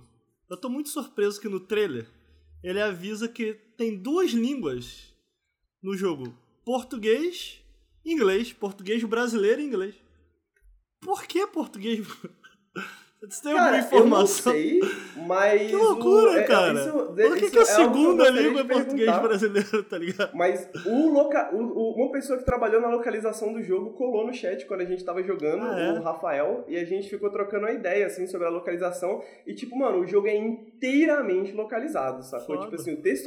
Não, não só o texto é muito bem localizado, Aham. mas ah, os visuais Elementos são localizados, né? O mundo é Isso. localizado. Aham. Então, tipo assim, você tem um cartaz que tá escrito, hum, feijão. Eu não- hora. É. Jaca Freak acabou de mandar uma raid, obrigado. Obrigado, gente. Bem-vindo aí, comportem-se. É, então, o mundo inteiro é localizado, todos o, todo o visual é localizado, tudo é localizado e é, é, é bizarro, assim, sacou? Tipo, o, é, é muito bem feito para um jogo já ser localizado no lançamento. Eu não sei como é que aconteceu isso, mas aparentemente o Rafael, ele tem um... ele conversa com o dev, trocou uma ideia sobre o jogo, ele testou o jogo, fez game test, então ele participou um pouco da, da parada ali, sacou? Aham. E aí o jogo saiu em português, e eu acho que é por isso que eu resolvi trazer ele também aqui no Periscope, porque é, pô, um jogo muito acessível pra gente, né? Que tá muito bem localizado. É tipo, tipo assim, por exemplo, é, os monstros todos têm nomes, né? E os nomes são meio que piadinhas. Então, por exemplo, você tem essa árvore falante, e o nome da árvore é Árvaro, Aham. tá ligado? Aham. Porque é tipo Álvaro, só que é o Árvaro, tá ligado? Caralho. então tudo tem essas piadinhas. Então, tipo, tem esse, esse monstro que ele. Esse Mon, que ele é uma cafeteira, uma cafeteira italiana, tá ligado? E aí Sim. ele vai falar com você em inglês, aparentemente ele fala, hey brew, tá ligado? De bril e bro, né? É, de bril de coar, né? Café e tal. Sim. E em português ficou, e aí, coar marada? tá ligado? ok, bom, ótimo. então, tipo, a localização tá muito bem feita, esses pans, essas piadinhas estão muito bem traduzidas e elas foram muito pensadas, assim, dentro de como o jogo funciona, dentro da história do jogo e tudo mais. Então vale muito a pena. Essas são algumas das surpresas, sacou? Tipo assim, mano, tudo é uma surpresa muito gostosinha porque os monstros, eles são muito criativos, o texto é muito criativo e tem uma história maior que reúne todos esses monstros nessa ilha e você nessa ilha que você vai pegando ao longo do tempo, assim, você vai descobrindo Tá, peraí, ao longo peraí. do... do... Teu objetivo Falei. então é um boyzinho que. Por que, por que 24 killers? Esses são os mons. Esses são as pessoas que você está ajudando. Mons? Ele não, fica, não fica exatamente explícito. Do que que vem São os Mon? monstrinhos. Ah, é tipo Mon vem É, de eles Pokémon. são, eles são né? as pessoas. É porque, tipo. Só tem não fica 24. exatamente claro. É, são 24 monstros que você tem que ajudar, basicamente. Mas você tu traga pra essa captura pra eles? ajudar esses. Não, eles estão presos debaixo da ilha, e aí Ah. eles vão saindo um a um de um elevador, e aí você vai ajudando ele, é assim que você progride no jogo. Ah, e aí como é que se joga isso? O que, que, que, que eu faço nesse jogo? Então, as mecânicas também são, entra nessa parada de surpresa. Não só o texto é muito bom e muito surpreendente, as piadinhas muito engraçadas, os mons muito criativos, mas o jogo em si é muito criativo. Então, tipo assim, tem uma hora que você libera um carrinho de controle remoto. Aí, de repente, você tem que meio que fazer umas corridas pelo mapa. Entendi. Tá ligado? Tem uma hora que você tá, tem que apostar um minigame de agachamento com o Oyadi, que é uma Entendi. cabeça que tem pernas e fuma. Sacou? E aí tem uma hora que você tem que pegar o dinheirinho lá e fazer um- um- uma matemática para tomar refri, que te dá multiplicadores maiores quando você pegar dinheiro. Aí você toma café para você poder fazer cocô. Aí você coloca o seu cocô dentro de uma latinha para você poder reciclar e pegar mais dinheiro. E aí com isso você aumenta os seus multiplicadores e você consegue pegar mais dinheiro ao longo do jogo Isso e você consegue tem- comprar as paradas que você quer. E aí, por exemplo, você compra uma geladeira, você Entendi. compra um fogão. E aí, a partir do momento que você compra um fogão, você pode Quanto convidar cocô um bom nesse pra ir na sua casa. Tem muito cocô nesse jogo também. É, Tem isso aí tem, tem toda lá. a pinta que acontece o seguinte. Desde que inventaram aquela porra daquele jogo lá do Lucas, Como é que é o nome do Undertale. Isso, Não, do não, não, menino não, que Jogo, parece cachorro. jogo vai pro desktop, ele vai Então, falar. Não, não Mano, tem, mano. O jogo- jogo. Ah, qual é a jogabilidade do jogo? Ah, não sei. Tem que. Cada coisa é uma coisa. Tem que experimentar Não, e pronto. esse, esse- como, como, como eu falei, mano. Pô, esse- mas esse, peraí, peraí, peraí, peraí, peraí, peraí. Esse O Undertale jogo- não é cada coisa uma coisa, não. É, Ah. o Undertale tem uma mecânica de RPG. Pô, tu Não, nunca jogou, tá falando merda. Tem uma mecânica de combate. Então, É, então não pô. fala bosta, mano. A Então, menina falou que cara eu só que fala beijava merda. ela se eu Esse- jogasse essa porra. Eu fiquei jogando. Esse, esse jogo é inspirado em jogos dos anos 2000, então é tipo jogos antes de Undertale, mas talvez jogos que inspiraram Undertale por sua vez também. Então eu acho que pode haver uma semelhança, talvez temática e bem profunda e tal. Mas eu, mas eu acho que ele parece mais esses outros jogos de PS1, esses jogos dessa Uhum. época, assim, e tal, essa pegada. É, então, a- então as mecânicas são surpreendentes. Não só as mecânicas são surpreendentes e como tem bastante cocô, mas você, por exemplo, uma das coisas que mais me surpreendeu no jogo, uma das maiores surpresas pra mim no jogo, Ah, é que ele tem um sistema muito esquisito. ah. Quando você começa o jogo, você tem quatro lugares pra você salvar, tipo, quatro save files, né? Quatro Ah. arquivos pra salvar o jogo. E aí cada arquivo fala que você libera uma habilidade. Ok. Tipo assim, quando você zerar o jogo, quando você conhecer o lavrador, você vai liberar a habilidade tal. Aham. Quando você conhecer o labrador, você vai liberar a habilidade tal. E, a- e assim por diante. Aí você escolhe qual save você vai fazer. E aí você descobre que isso faz parte meio que da história do jogo também, do multiverso, pá, não sei o quê. E aí. Só que o que, que acontece? Quando você zera o jogo uma vez, você libera essa habilidade, e aí se você quiser jogar o jogo de novo, Hum. você pode usar essa habilidade meio que globalmente. E você zerar o jogo várias vezes, você vai acumular várias habilidades. Entendi. Então, por exemplo, tem essa estratégia de fechar o jogo Hum. que você te- libera essa habilidade em que os mons, ao invés de, de precisar de certo item, né, o cara precisa de um bagulho pra afiar o bico dele, o cara precisa de uma peça pra consertar o carro, eles aceitam cocô. E aí Mas qual que qual que é a estratégia de fechar cocô o jogo? desse jogo? Cocô é dinheiro? É, é só um, é, é só um exemplo específico, Ah. é só um exemplo específico. Tem várias O outras coisas que você pode fazer. Escatoscópio versão Mas tem, mas tem esse, é- é- essa específica é- essa específica maneira de fechar o jogo Ah. em que você pode ficar comendo pra caralho, aí você faz cocô, e aí você coleta o cocô e dá pros monstros, eles aceitam e você progride. E aí tem outras paradas também, tipo, e, e esses outros poderes criam interações novas, você pega segredos, você descobre segredos e tal. Então é um jogo cheio de segredos, assim, é um jogo que, tipo, você vai ter dezenas e dezenas de coisas que você só vai ver se você fechar várias vezes, com habilidades diferentes, fazendo combinações de habilidades diferentes, e jogando o jogo de uma maneira completamente diferente, porque isso muda totalmente o gameplay, muda totalmente a estrutura do jogo, tá ligado? Essas habilidades que você pode liberar depois que você fecha o jogo uma vez, depois duas, depois três. Tipo, A primeira vez vai demorar umas 10 horas, e aí, mas eu descobri que o recorde da comunidade do Discord do jogo é 40 minutos. Se você Caraca. habilitar todos os poderes, você consegue fechar o jogo em 40 minutos, tá ligado? Tipo assim, tranquilamente. É, não sei se bem tranquilamente. Aí eu. E bom, falei. Uma pergunta muito sincera. Hum, Tipo assim. Pô, 2023, né? Tem, que não falta Hum. videogame aí na praça, né? ah. Por que que eu deveria jogar esse jogo aí?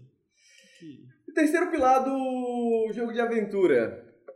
Pô, jogo de aventura é um jogo que você faz amigos. Tá. Porque o que não, o que, né, uma aventura é nada mais, nada menos do que os amigos que nós fazemos pelo caminho, né, cara? Então, tipo assim, é, é isso que, que envolve toda a questão das surpresas. E esse é um jogo de fazer amigos. Esse é um jogo de fazer amigos. Esse é um jogo de você passar tempo nessa ilha, de você ser surpreendido pelas dezenas de mecânicas e surpresas que o jogo te aguarda ali durante o processo ali de você conhecer essas pessoas e ajudar elas. E conforme você vai ajudando elas, você vai fazendo amizade com elas, você vai liberando novos poderes para fazer novas amizades e descobrir um pouco mais sobre essa história. Então, tipo assim, chega um momento em que você faz amizade com um periquito que toca violão. E aí você ajudou o, o, o amigo lá, o Caldi, que é o da cafete, a Ah. cafeteira italiana, você ajudou ele a reabrir o café dele. Entendi. E aí você fala com o periquito que toca violão, e ele toca uma música, mano, tipo assim, a, prime... a única música com voz, com vocal do jogo inteiro, tá ligado? E é uma música mó bonita. E aí você fala assim, caralho, tipo assim, eu não tava esperando por isso, sacou? E aí de repente você vai lá e vê o, o- um monstrinho chutando cocô e o cocô ficando bravo, tá Caralho, ligado? cocô, Mas para! É, Não, não, é- O, que eu, quero- o que eu quero dizer é sobre essa variedade de coisas, tá Sim. ligado? De, tipo, essa variedade de sentimentos que esse jogo produz, porque essa é a variedade de sentimentos que amigos produzem, Você né, cara? não tipo, assim, você tem diria- amigos de todos os tipos. por ter relações e dinâmicas de todos os tipos, tá ligado? Você não, di- Então é um jogo de aventura. você não Falei. diria que ele é um Undertale-like. Nada a ver. Não, jamais. Ele não tem combate, tá ligado? Ele não tem, ele não tem combate, ele não tem conflito dessa forma, sacou? Ele é um jogo que onde você tá passando tempo nos lugares e ajudando as pessoas a resolverem os seus problemas. Alguém tá com um problema assim, alguém tá com um problema assim, você vai descobrindo um pouco sobre o problema dessas pessoas enquanto você ajuda elas e fica andando por esse mundo e coletando coisas, né? Você passa bastante tempo coletando coisas, Olha só. né? então tem isso também. Talvez esse seja um elemento de jogo de aventura, você coleta coisas, mas fica. Conceitualmente, conceitualmente, parece interessante. Eu prefiro esperar pelo remake, porque com esse visual aí não dá não, velho. Ricardo, a partir do momento que tu se liberar do, do padrão like de, de visuais de videogames, tu vai ser uma pessoa muito mais feliz, amigo. Papo reto Tem que, Eu tem que se um importar coisa menos com visuais. Eu jogo um monte de coisa, não sei porque Ah, olha as coisas diferentes, cara. Pô, eu tava jogando Amigo, Resident Evil é, 4 eu acho Remake. que- Estava jogando o jogo que tem a pixel art que reflete um ray tracing. Estava jogando. Tipo assim, diz aí um jogo feio que tu jogou. O jogo que tu acha que é feio que tu jogou nos Mano. últimos três meses. Ah, Tu jogou até zerar. Tem que jogar jogo feio. Ah, Cara, então o você estranho- admite que é feio, estranho- é isso. Não, não, eu perguntei. Não, Não, não, tu ouviu o que eu falei? Me diz. Não, ah, não admiti. Eu falei, me diz a última vez que você jogou um jogo que você acha feio até o final.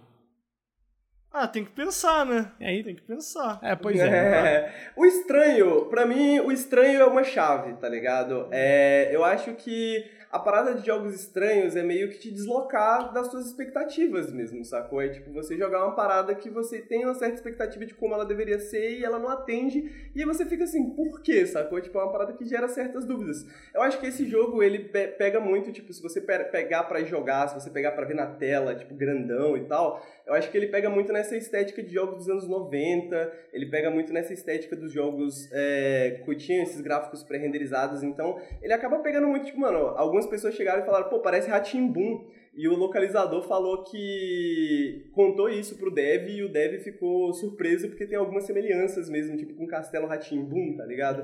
Então, Loucura. e, e, e- e isso tá no- dentro do contexto do jogo, sacou? Tipo, ele é um jogo bastante sobre memórias, é um jogo bastante sobre como que essas pessoas, esses 24 pessoas lidam com a história desse lugar, que é um cenário de guerra, tá ligado? Foi um cenário que existe uma história de guerra, tanto que o personagem principal é um cadáver que você habita, mas isso é bem no começo do jogo que você descobre isso, mas ele tem um uniforme militar, né? Tipo, um dos itens que eu tenho na minha casa de decoração é uma K-47, tá ligado? Então, tipo, tem um tema de guerra por trás que é, tipo, como que essas pessoas estão lidando com a história desse, dessa guerra e o desenvolvimento dessa guerra e o que, que elas estão tentando fazer com isso. Ele é um jogo que eu admito que...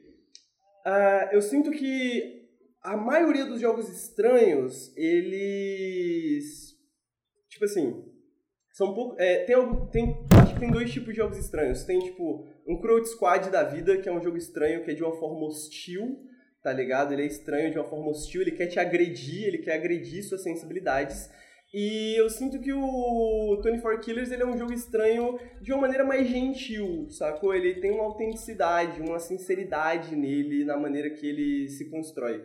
E eu sinto que, tipo, ele não tem exatamente alguma coisa pra você se agarrar, tá ligado? Eu diria isso, assim, que tipo, ele não tem um ponto base, assim, onde você chega, onde, no começo, onde você chega, que você fala assim, ok, agora as coisas fazem sentido, agora eu entendi tudo, tá ligado? Entendi. Mas, mas eu sinto que dentro da lógica interna funciona. E eu acho que depois de algumas horas estranhado, assim, tipo duas horas, você fala, pô, é tudo tão estranho. Uhum. Aí de repente você fica amigo com a minhoca de chapéu, tá ligado? E você fala assim, caralho, eu nunca achei que, eu- tá ligado? A minhoca de chapéu, da hora. Sacou? Tipo, já deixa de ser estranho. Sacou? Entendi. Depois de algumas horas experienciando a parada. Então é isso, amigo. Se liberte, abra-se pra Eu experiências queria novas, dizer- Abra-se pra experiências estranhas. É estranho até tu jogar e não ser mais estranho, né? eu- Mas o Ricardo é muito cabeça não, dura. Não, eu queria dizer que a única diferença entre eu e o Lucas é que eu tenho Hum. coragem de vir aqui e falar feio. Feio. O Lucas não tem. Ele vê, ele acha feio, mas Amigo. ele fala, Mas não é não, feio, não. Amigo, é amigo, feio, amigo, deixa eu é te falar uma coisa. é Deixa eu te falar uma coisa. Aí tu vai no Twitter dele lá, uma ele coisa. passa o dia inteiro dando RT em joguinho indie falando assim, nossa, que lindo, que lindo, que lindo. Passa o dia inteiro mamando gráfico. Aí chega aqui no podcast ele não tem coragem. Eu entendo que o meu trabalho de jornalista é confrontar a minha audiência. Entendeu? O Lucas não, ele acha que é o trabalho dele. Eu queria, eu queria dizer que todos os RT que eu dou chamando o jogo de lindo tá lá o Ricardo embaixo. Pô, que jogo feio, amigo. Então, de novo, é, feio está no- nos olhos de quem vê, né? Agora, É a, é a perspectiva da pessoa. Agora, sim, o que, que eu ia dizer é: o Ricardo, ele, a partir do momento que ele sair dessa casca de, de durão, fingir que, ah, pá, não, eu só gosto do, do meu Resident Evil 4 Remake, do meu Call of Duty Modern Warfare, ele vai ver que tem experiências tão legais nos ah, porque eu não jogo jogar, jogo entendeu? indie agora. Não, é isso. é, é, eu, Vocês eu, ficam eu, tentando acho que assim, colar em mim uma, uma figurinha É, que não, não, não- a, a minha audiência não, não acredita em vocês, eles sabem quem eu sou. Eu não acredita, será, Eles- amigo? Será que eles não sabem da acredita? minha Eu- essência. Eu acho que eles veem, eles veem o que está diante dos olhos dele, o que, o que está diante dos olhos deles. O último- os últimos jogos que meu amigo Ricardo Regis jogou e comentou no Twitter: Resident Evil 4 Remake, Call of Duty Modern Warfare, é...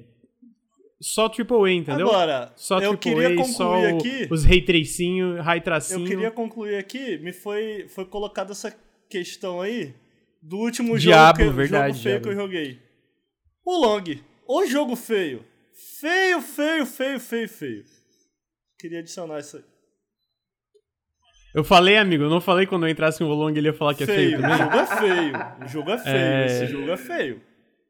Demais. Amigo, não é impressionante. É que feio, sabe? Tipo, pô, Mas feio, jogo, feio é maneiro, maneiro, maneiro, é divertido. O jogo é maneiro, só é feio, pô.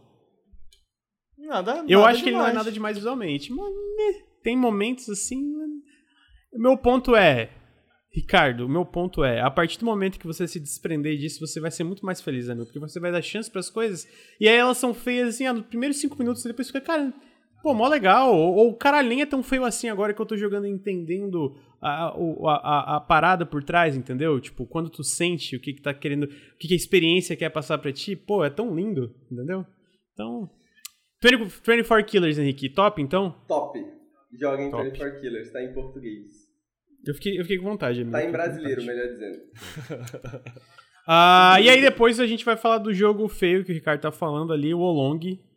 Fallen Dynasty, eu estou muito perto do final do jogo. Eu acho que eu tô, tipo, possivelmente numa das últimas fases. é, E ele, é, ele, é ele tá disponível pra PC, pra Xbox, pra Playstation, tá no Game Pass também. Ele é desenvolvido pela Team Ninja, que fez Nioh e tá fazendo Rise of the Ronin, também fez Ninja Gaiden.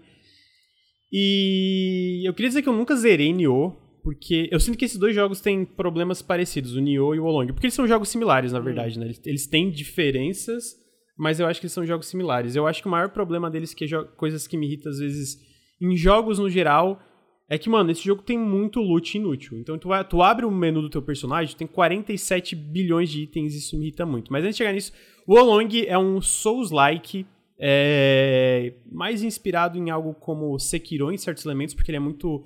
vai- ele vai muito pra direção de parry, muito do combate gira em torno de parry, é, que nem, né, que nem o Sekiro e tal.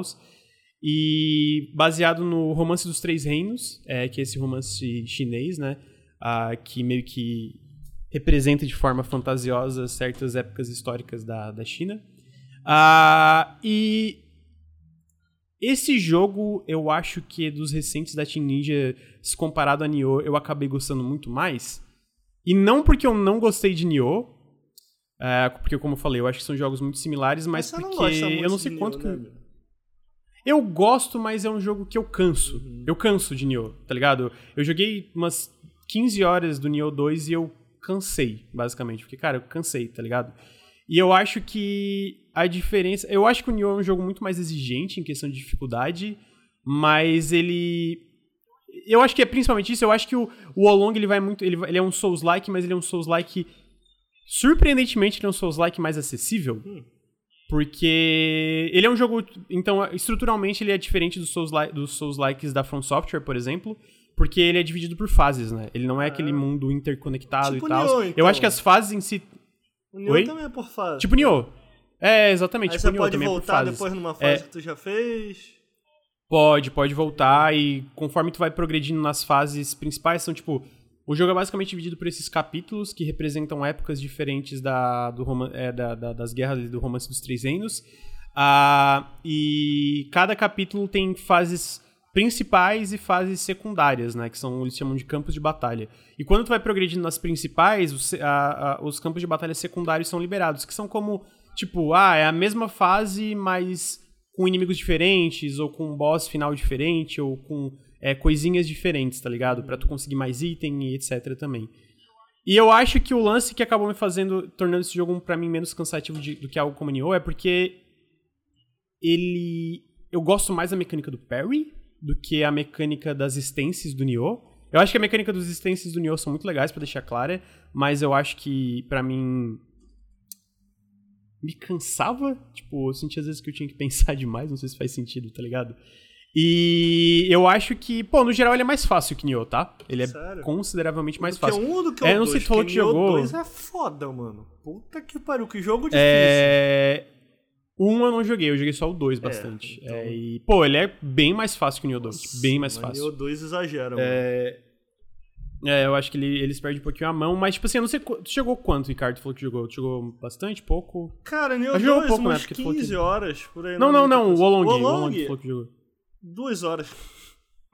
Duas horas. Mas sim, eu não, tava gostando, problema. na real. Só que, mano, assim, tá saindo muita coisa. Eu tava jogando Diablo. Tá, tá. Teve tá, aí tá, agora tá o, Resident Evil 4. Teve outra coisa que eu peguei ali pra jogar, agora eu não consigo me lembrar. Eu, eu, eu tá com. Uhum. O Marvel tá em promoção agora também, eu tô com, coçando pra pegar. É, e aí eu acabei deixando esse de lado, assim. Mas eu, ele tá baixado no meu Series X, eu vou jogar. Sim, aham. Uhum. É, eu tô bem perto do final. Comentaram no chat que na época do beta a pessoa tava falando que era super difícil, agora eles geral falando que é, que é fácil. Eles ajustaram sim a janela do parry. Eles ajustaram muito. Tipo assim, no beta, mano, era tipo assim, pô, o timing tinha que ser muito preciso. Muito preciso. E agora tá bem mais tranquilo, sabe? É, é... E eu acho que, assim, sinceramente, pro melhor, tá? Porque eu não acho que tava ruim no, no, no beta, mas eu acho que era, tipo, meio too much. Era tipo assim, pô, dá uma, dá uma, uma tranquilizada. E eu acho que outra coisa legal, tipo, então ele tem isso do. Ele, o combate gira muito em torno do parry, porque como é que funciona? Tu tem o, o ataque é, normal, que é no, no X, né? Isso no controle do, do, de um Series X. É. No X a, tem o ataque pesado, que é no Y. Aí a tem mais uns ataques especiais, magias que tu pode equipar, etc. Mas os inimigos, basicamente, eles têm essa barra de de pose, da pose deles, né? Que é igual o Souls-like, etc. Cada vez que tu vai dando parry, tu vai diminuindo, essa barrinha vai é, na verdade, essa barrinha meio que vai aumentando, vai enchendo uma barrinha, assim, né? E aí tu tem os ataques normais, que é, alteram bem pouco essa barrinha, mas tem uns ataques especiais desse jogo, que é uns ataques que dá um brilho vermelho. E se tu dá um parry especificamente desse brilho vermelho, tipo, tira bastante dessa barra. E quando acaba, os inimigos ficam meio que, tipo... Eles, eles meio que ficam fragilizados, ficam parados, e tu pode dar um ataque forte que tira dano pra caralho. Então, assim, muitos dos inimigos que tu enfrenta, especialmente os chefes, a, pô, em vez de tu ficar batendo e tomando porrada à toa do inimigo, tipo, especialmente o Lubu, pra mim, que. Ah, Sekiro é Souls-like pra mim. É, pô, a estrutura é igualzinha, tá ligado? Tipo, muda o combate, mas estruturalmente é um jogo extremamente similar. Então, tudo pra mim é meio que Souls-like. é. E. Então, e aí, por exemplo, o Lubu, eu pego o Lubu porque é o boss mais difícil do jogo. Ele é um, porra, um boss muito pica, que é muito difícil da é, é, tu conseguir bater nele e dar parry ao mesmo tempo. Então a minha estratégia pro Blue foi isso, foi tipo, ficar muito na defesa. E para muitos inimigos, apesar de, é, especialmente conforme tu vai dominando as coisas, é, tu atacar ser uma estratégia válida, no fim tudo gira em torno do parry. E eu amo parry. Eu amo jogo com parry. Parry, eu tenho uma camiseta de jogabilidade que eu, não, eu vou postar depois no Twitter, é, que é tipo assim, jogos com parry, gostoso demais. Porque jogo com parry é muito bom, mano. Então, tipo assim, eles pegarem esses jogos que é dentro desse estilo de Souls-like, apesar de, né, Nioh e Wolong terem várias das suas particularidades, e focarem muito no parry é uma coisa que pessoalmente me agrada muito, porque eu adoro jogos de parry. Então, eles, quando eles anunciaram isso, falaram, pô, eu acho que mecanicamente o Nioh é muito foda. É muito legal. Várias coisas que eles fazem. Eu acho que mecanicamente a Team Ninja eles fazem jogos excelentes, sabe? Isso todos os jogos recentes deles eu acho que tá, tá, tá muito evidente que mecanicamente é muito foda. Então quando eles falaram, pô, o Long é basicamente Nioh, basicamente um Souls-like, só que focado em parry. Eu falei, estou extremamente interessado. E para não necessariamente a minha surpresa, acabou sendo de fato entre o Nioh e o Olong o meu jogo preferido, porque eu gostei muito de, desse sistema de combate focado em parry, sabe? Eu acho que ele tem problemas, é, chegando no final do jogo, eu acho que ele tem problemas similares a Nioh. Falta variedade de inimigos, É, eu acho que falta variedade de inimigos. Eu acho que o layout do level design dos níveis podia ser mais criativo, podia incentivar mais a parte de exploração e interconectividade.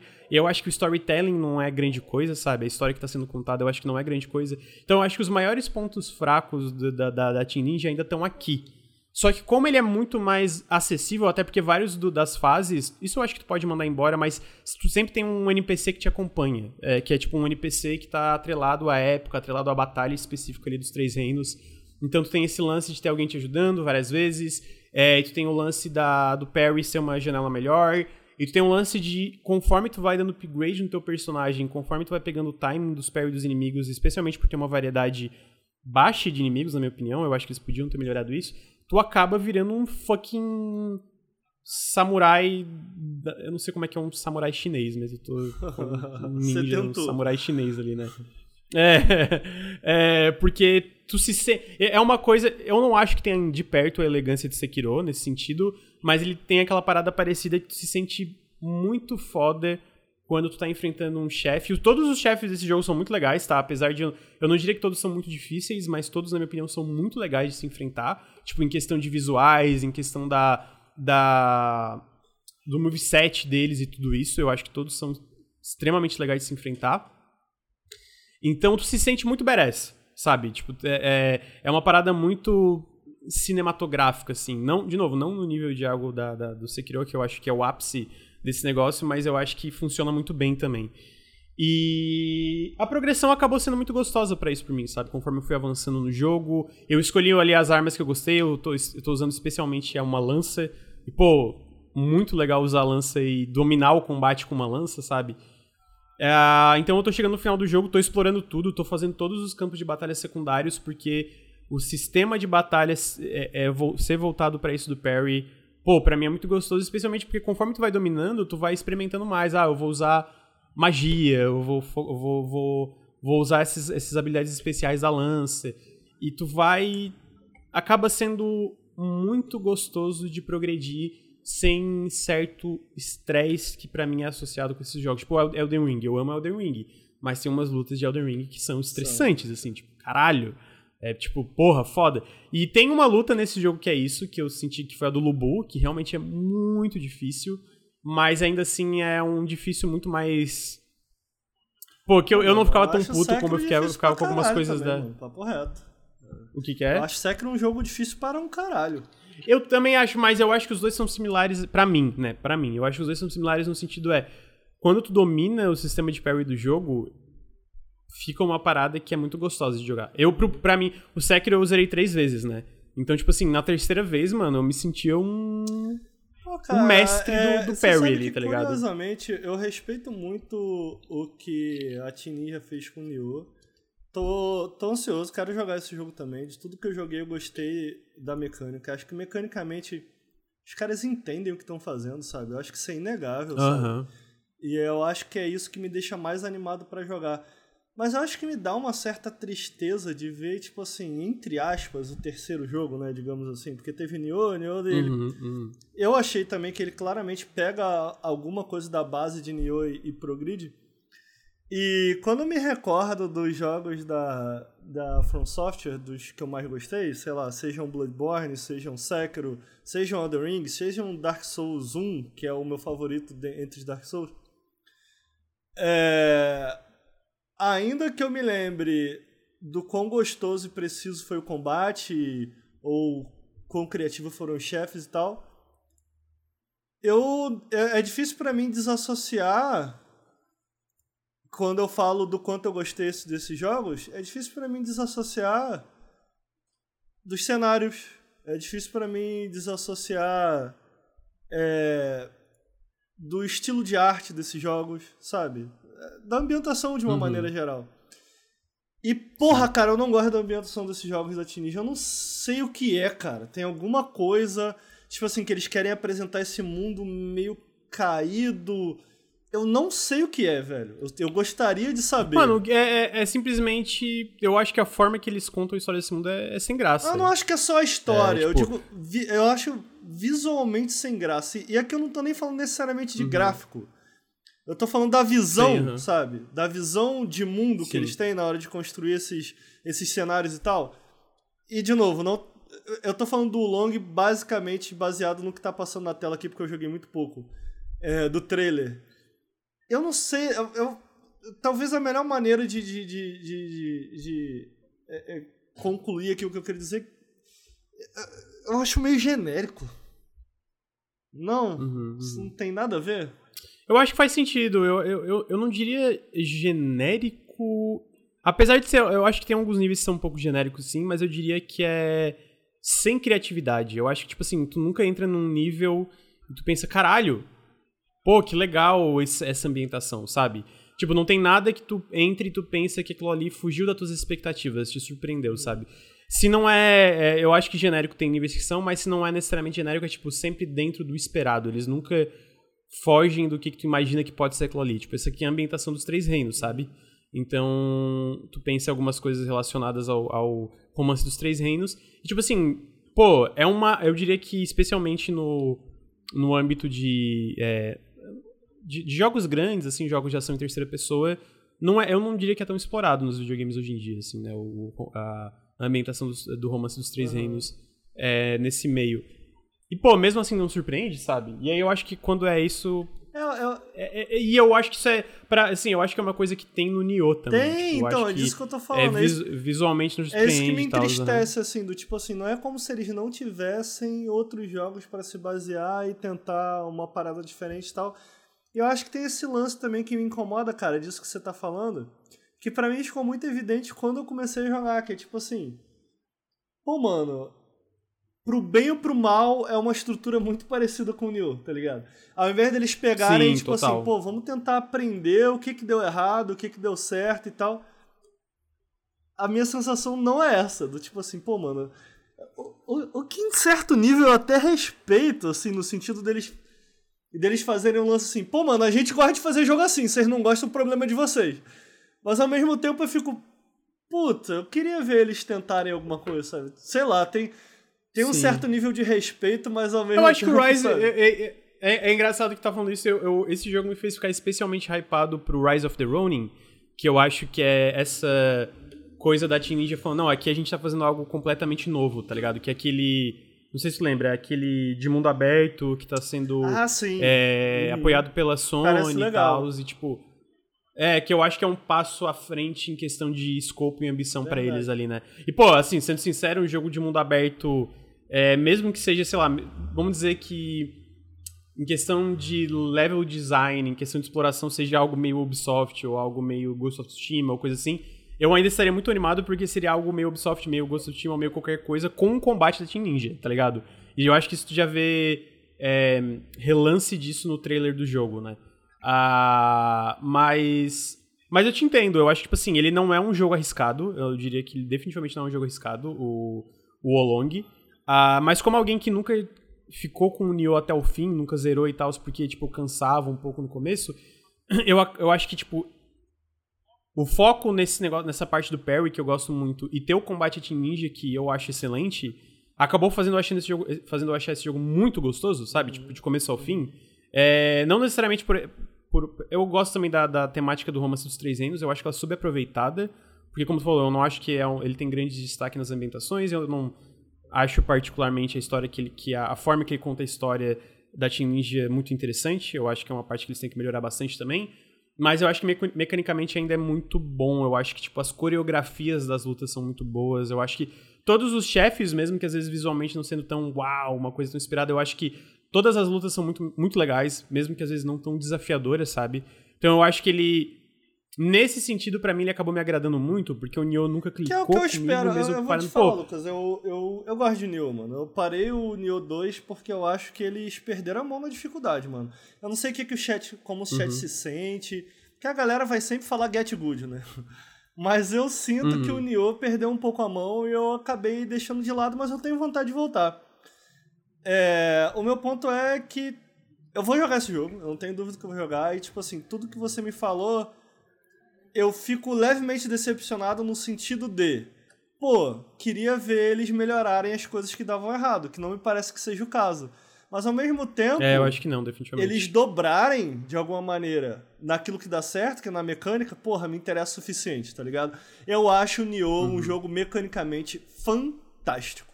Fantástico. É o que me Mas é, aí que tá, eu, eu, como eu nunca cheguei no final do Nioh, eu acho que algumas partes ele não é tão profundo como o Nioh, uhum. sendo sincero. Tipo, como ele foca muito no parry, ele perde coisas, por exemplo, como as as posturas, né? Tem as existências no Nioh. Eu acho que as posturas do Nioh dão mais profundidade para cada arma individualmente. E eu acho que. Eu não acho que é um problema necessariamente, pelo menos não foi para mim, mas eu acho que definitivamente em questão de.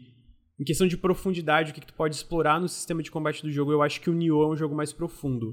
Eu acho que o Olong é um jogo mais acessível, sabe? Eu acho que, tipo, é nesse sentido, mais acessível e diferente exatamente pelo foco em parry, né? Porque eu até, eu até tem coisas como parry no Nioh, mas não é como funciona é, no Olong, né?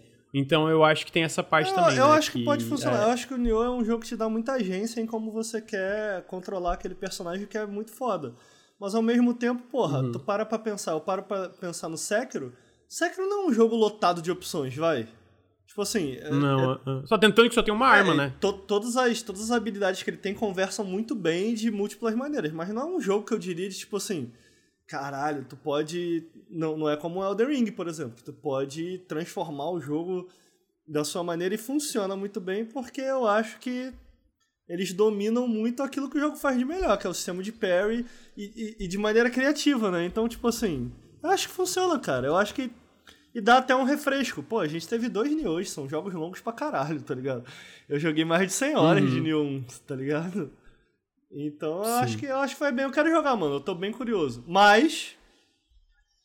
Pô, amigo, eu tô só na primeira fase. A primeira fase é feiona. Você vai ter essa coragem de falar pra tua audiência que a primeira fase é feiona? A do fogo? Amigo, eu Feio. não acho bonito necessariamente. Olha, isso, cara. eu não acho mim, bonito. Mano. Ele não é... fala que é feio, ele fala que ele não acha bonito.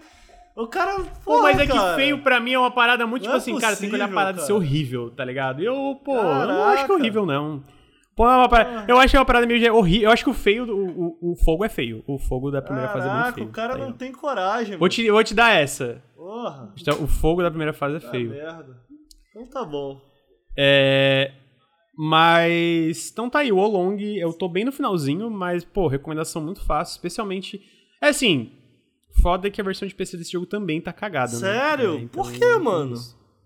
Tu sabe? Ah, tem bastante stutter, Coisa assim, Caraca. sabe? Tipo, pelo que eu vi. Tanto que tu vai lá no Steam, tá tipo 46% análises hum. neutras lá, porque. Que nem o Wild Hearts, né? O Wild Hearts. Mas assim, o Wild Hearts especificamente ele tá cagado em. Vamos ser sinceros, os jogos. Tecnicamente, os jogos da Koei Tecmo são cagados em todas as plataformas. Oh, mas... Tipo assim, por exemplo, tu joga o jogo no Series X. Não, tu joga o jogo no Series X, o FPS ali tá, tá suave, né? Mas não é um jogo tecnicamente impressionante, sabe? Não é uma parada que tu olha, uau, meu Deus, tipo deveria. Ele deve, basicamente, é, Nioh, Olong, uh, outro, é, Wild Hearts, todos esses jogos deveriam rodar muito melhor do que eles rodam em todas as plataformas. É, então, tem essa parte, né? Mas assim, eu acho que é um jogo muito legal. Inclusive, eu comprei o Season Pass porque eu vou querer jogar os DLCs. Porque eu, tipo, tô no final, mas eu tô no final já pensando, pô, eu queria mais depois disso, né? É, então, gostei bastante. Ele tem, ele tem esses problemas que o Ricardo falou. Eu acho que eles é, tipo, os problemas do Nioh e os problemas do Long são parecidos. Ele também tem muito loot, que eu acho meio tipo, cara, podia ter, tipo assim, cortar 50% do loot desse jogo. Não tem tanta necessidade. Caralho, tipo assim, é muito loot. E, tipo, é muito loot, tipo, é muito lixo, sabe? É muito loot inútil, assim. Então, essa parte me incomoda um pouco, mas, pô, é um jogo muito divertido. Henrique, o que, que você achou de Wolong? Eu tô afim de jogar, velho. Eu fiquei sabendo, tipo, que era esse. Tipo assim, eu gostei de Sekiro também, um pouquinho que eu joguei. Inclusive, joguei na casa do Ricardo lá no Niterói. Olha aí. E aí eu, porra, massa. Só que aí depois eu fui jogar e eu também, porra, tava tipo assim, ah, é muito difícil, tá ligado? Tipo, não tava com um saco, assim, pra, tipo sacou? Chegar em casa, parar para fazer, para jogar uma parada e levar um amasso do videogame, sacou? Tipo, não é muitas vezes a minha ideia de diversão. Daí, esse ano eu joguei mais recentemente o Clash, né? Que tem essa pegadinha meio seus likes. E eu falei, porra, me diverti. E na mesma época saiu o Olong. E eu li isso, né? Que o Olong não era tão difícil quanto o Sekiro e tal. Que ele é mais tranquilo. Ele é bem mais acessível. Ele é mais assim. boa pra você ir e tal. Aí eu fiquei, porra, da hora. Talvez esse seja o jogo pra mim, assim. Mas eu ainda não tive tempo de parar e pegar e jogar. Mas eu baixei, inclusive. Tá até baixado uhum. aqui na minha máquina, mas não abri nem, a, nem 10 minutos. É porque também chegou o, o, Ricardo pegou a chave do Like a Dragon Steam também, então aí eu. Tá jogando, amigo? Like a Dragon Steam. tô jogando, tô jogando. Tô, no, tô bem no começo ainda, porque eu tô jogando bem pouquinho de pouquinho. Mas tô com. Mas tô no final das coisas eu devia ter dado essa aqui pra você, porque eu peguei a conta abençoada do Lucas, meu irmão. E o que tinha de jogo lá alimentava. ó, o que tinha de jogo lá, em real, alimentava o Brasil inteiro. Porra, meu amigo. Pô, amigo, mas é tudo promoção. Caraca, eu fiquei Promoção, bobo, promoção. Moleque tá com dinheiro promoção, no bolso, filho. Nossa senhora. Promoção e pontinhos. Pontinhos. Caraca. Pontinhos são. Pô, os pontinhos eu, eu, eu desconto muito jogo. Pô, bonzão. Agora não tem, eu tô não cheio tem um lançamento jogo, que eu paguei. Irmão. Tô cheio de jogo. Bonzão, tô felizão. É. Então tá aí, gente. Wolong, Resident Evil 4 Remake e 24 Killers. Ricardo, muito obrigado pela sua Opa. presença, amigo. Tô com saudades. Aí, pô, eu gosto muito de gravar. Queria relembrar aqui, trazer novamente esse assunto, já que você tá aqui. Queria relembrar a nossa audiência que toda vez que eu entro a galera fala, pô, mó tempão o Ricardo e tal. Eu queria trazer esse assunto rapidamente aqui em pauta, que é eu também queria estar aqui, mas o Lucas não me chama, né? Então eu vou deixar isso claro para vocês. Por mim. Ah, ou, às vezes que eu chamo ele não sempre, pode, ou ele, ele, ele tá me ou ele dorme. Ele me tá me podando dos podcasts, ele não quer mais que eu participe, e aí eu fico de fora, né? Agora. Caralho, eu não sei quem é mais fanfiqueiro, é, o Ricardo ou o Luir. Entendeu? Eu acho curioso que como ele só quer trazer os branquinhos pra cá, mas aí fica vocês. Caralho, amigo, pesado, hein? Porra! Caralho, mano. Porra, o cara. Meu Deus. Porra, arrombado. Agora ele vai mano. pensar duas vezes. Baixo, a próxima vez ele fala, porra. porra, Ricardo, vem aí. Filho da puta. É. É, então tá aí, né? Uh, é, eu, eu, dou a, eu dou a palavra pro Ricardo pra ele em fazer isso comigo. É, Henrique, muito obrigado pela sua presença, amigo. Muito obrigado, amigo. Sempre um prazer passar a tarde com vocês. Valeu, pessoal do chat que tá ouvindo a gente. Valeu, pessoal do podcast que tá ouvindo a gente. Um beijo pra todos vocês. Valeu, Não, gente. Aí, Queria lembrar que vocês podem... Deus pro chat que eu aprendi a imitar o Bolsonaro. Ah, não, não pode então. Boa noite. Ninguém quer ver a tua imitação do Bolsonaro. Boa noite, chat. Caralho, amigo. Caralho. Não tem. Pô, nem parece, mano. Caralho, muito ruim. É. Queria lembrar que vocês podem apoiar. Eu nem tenho coragem de pedir apoio pro Nautilus depois dessa. Apoie! É, é isso, gente. Obrigado. essa questão do apoio. Cala a boca, Ricardo. Cala a boca. Ó, tchau. Valeu. Até semana que vem. Ah, uh!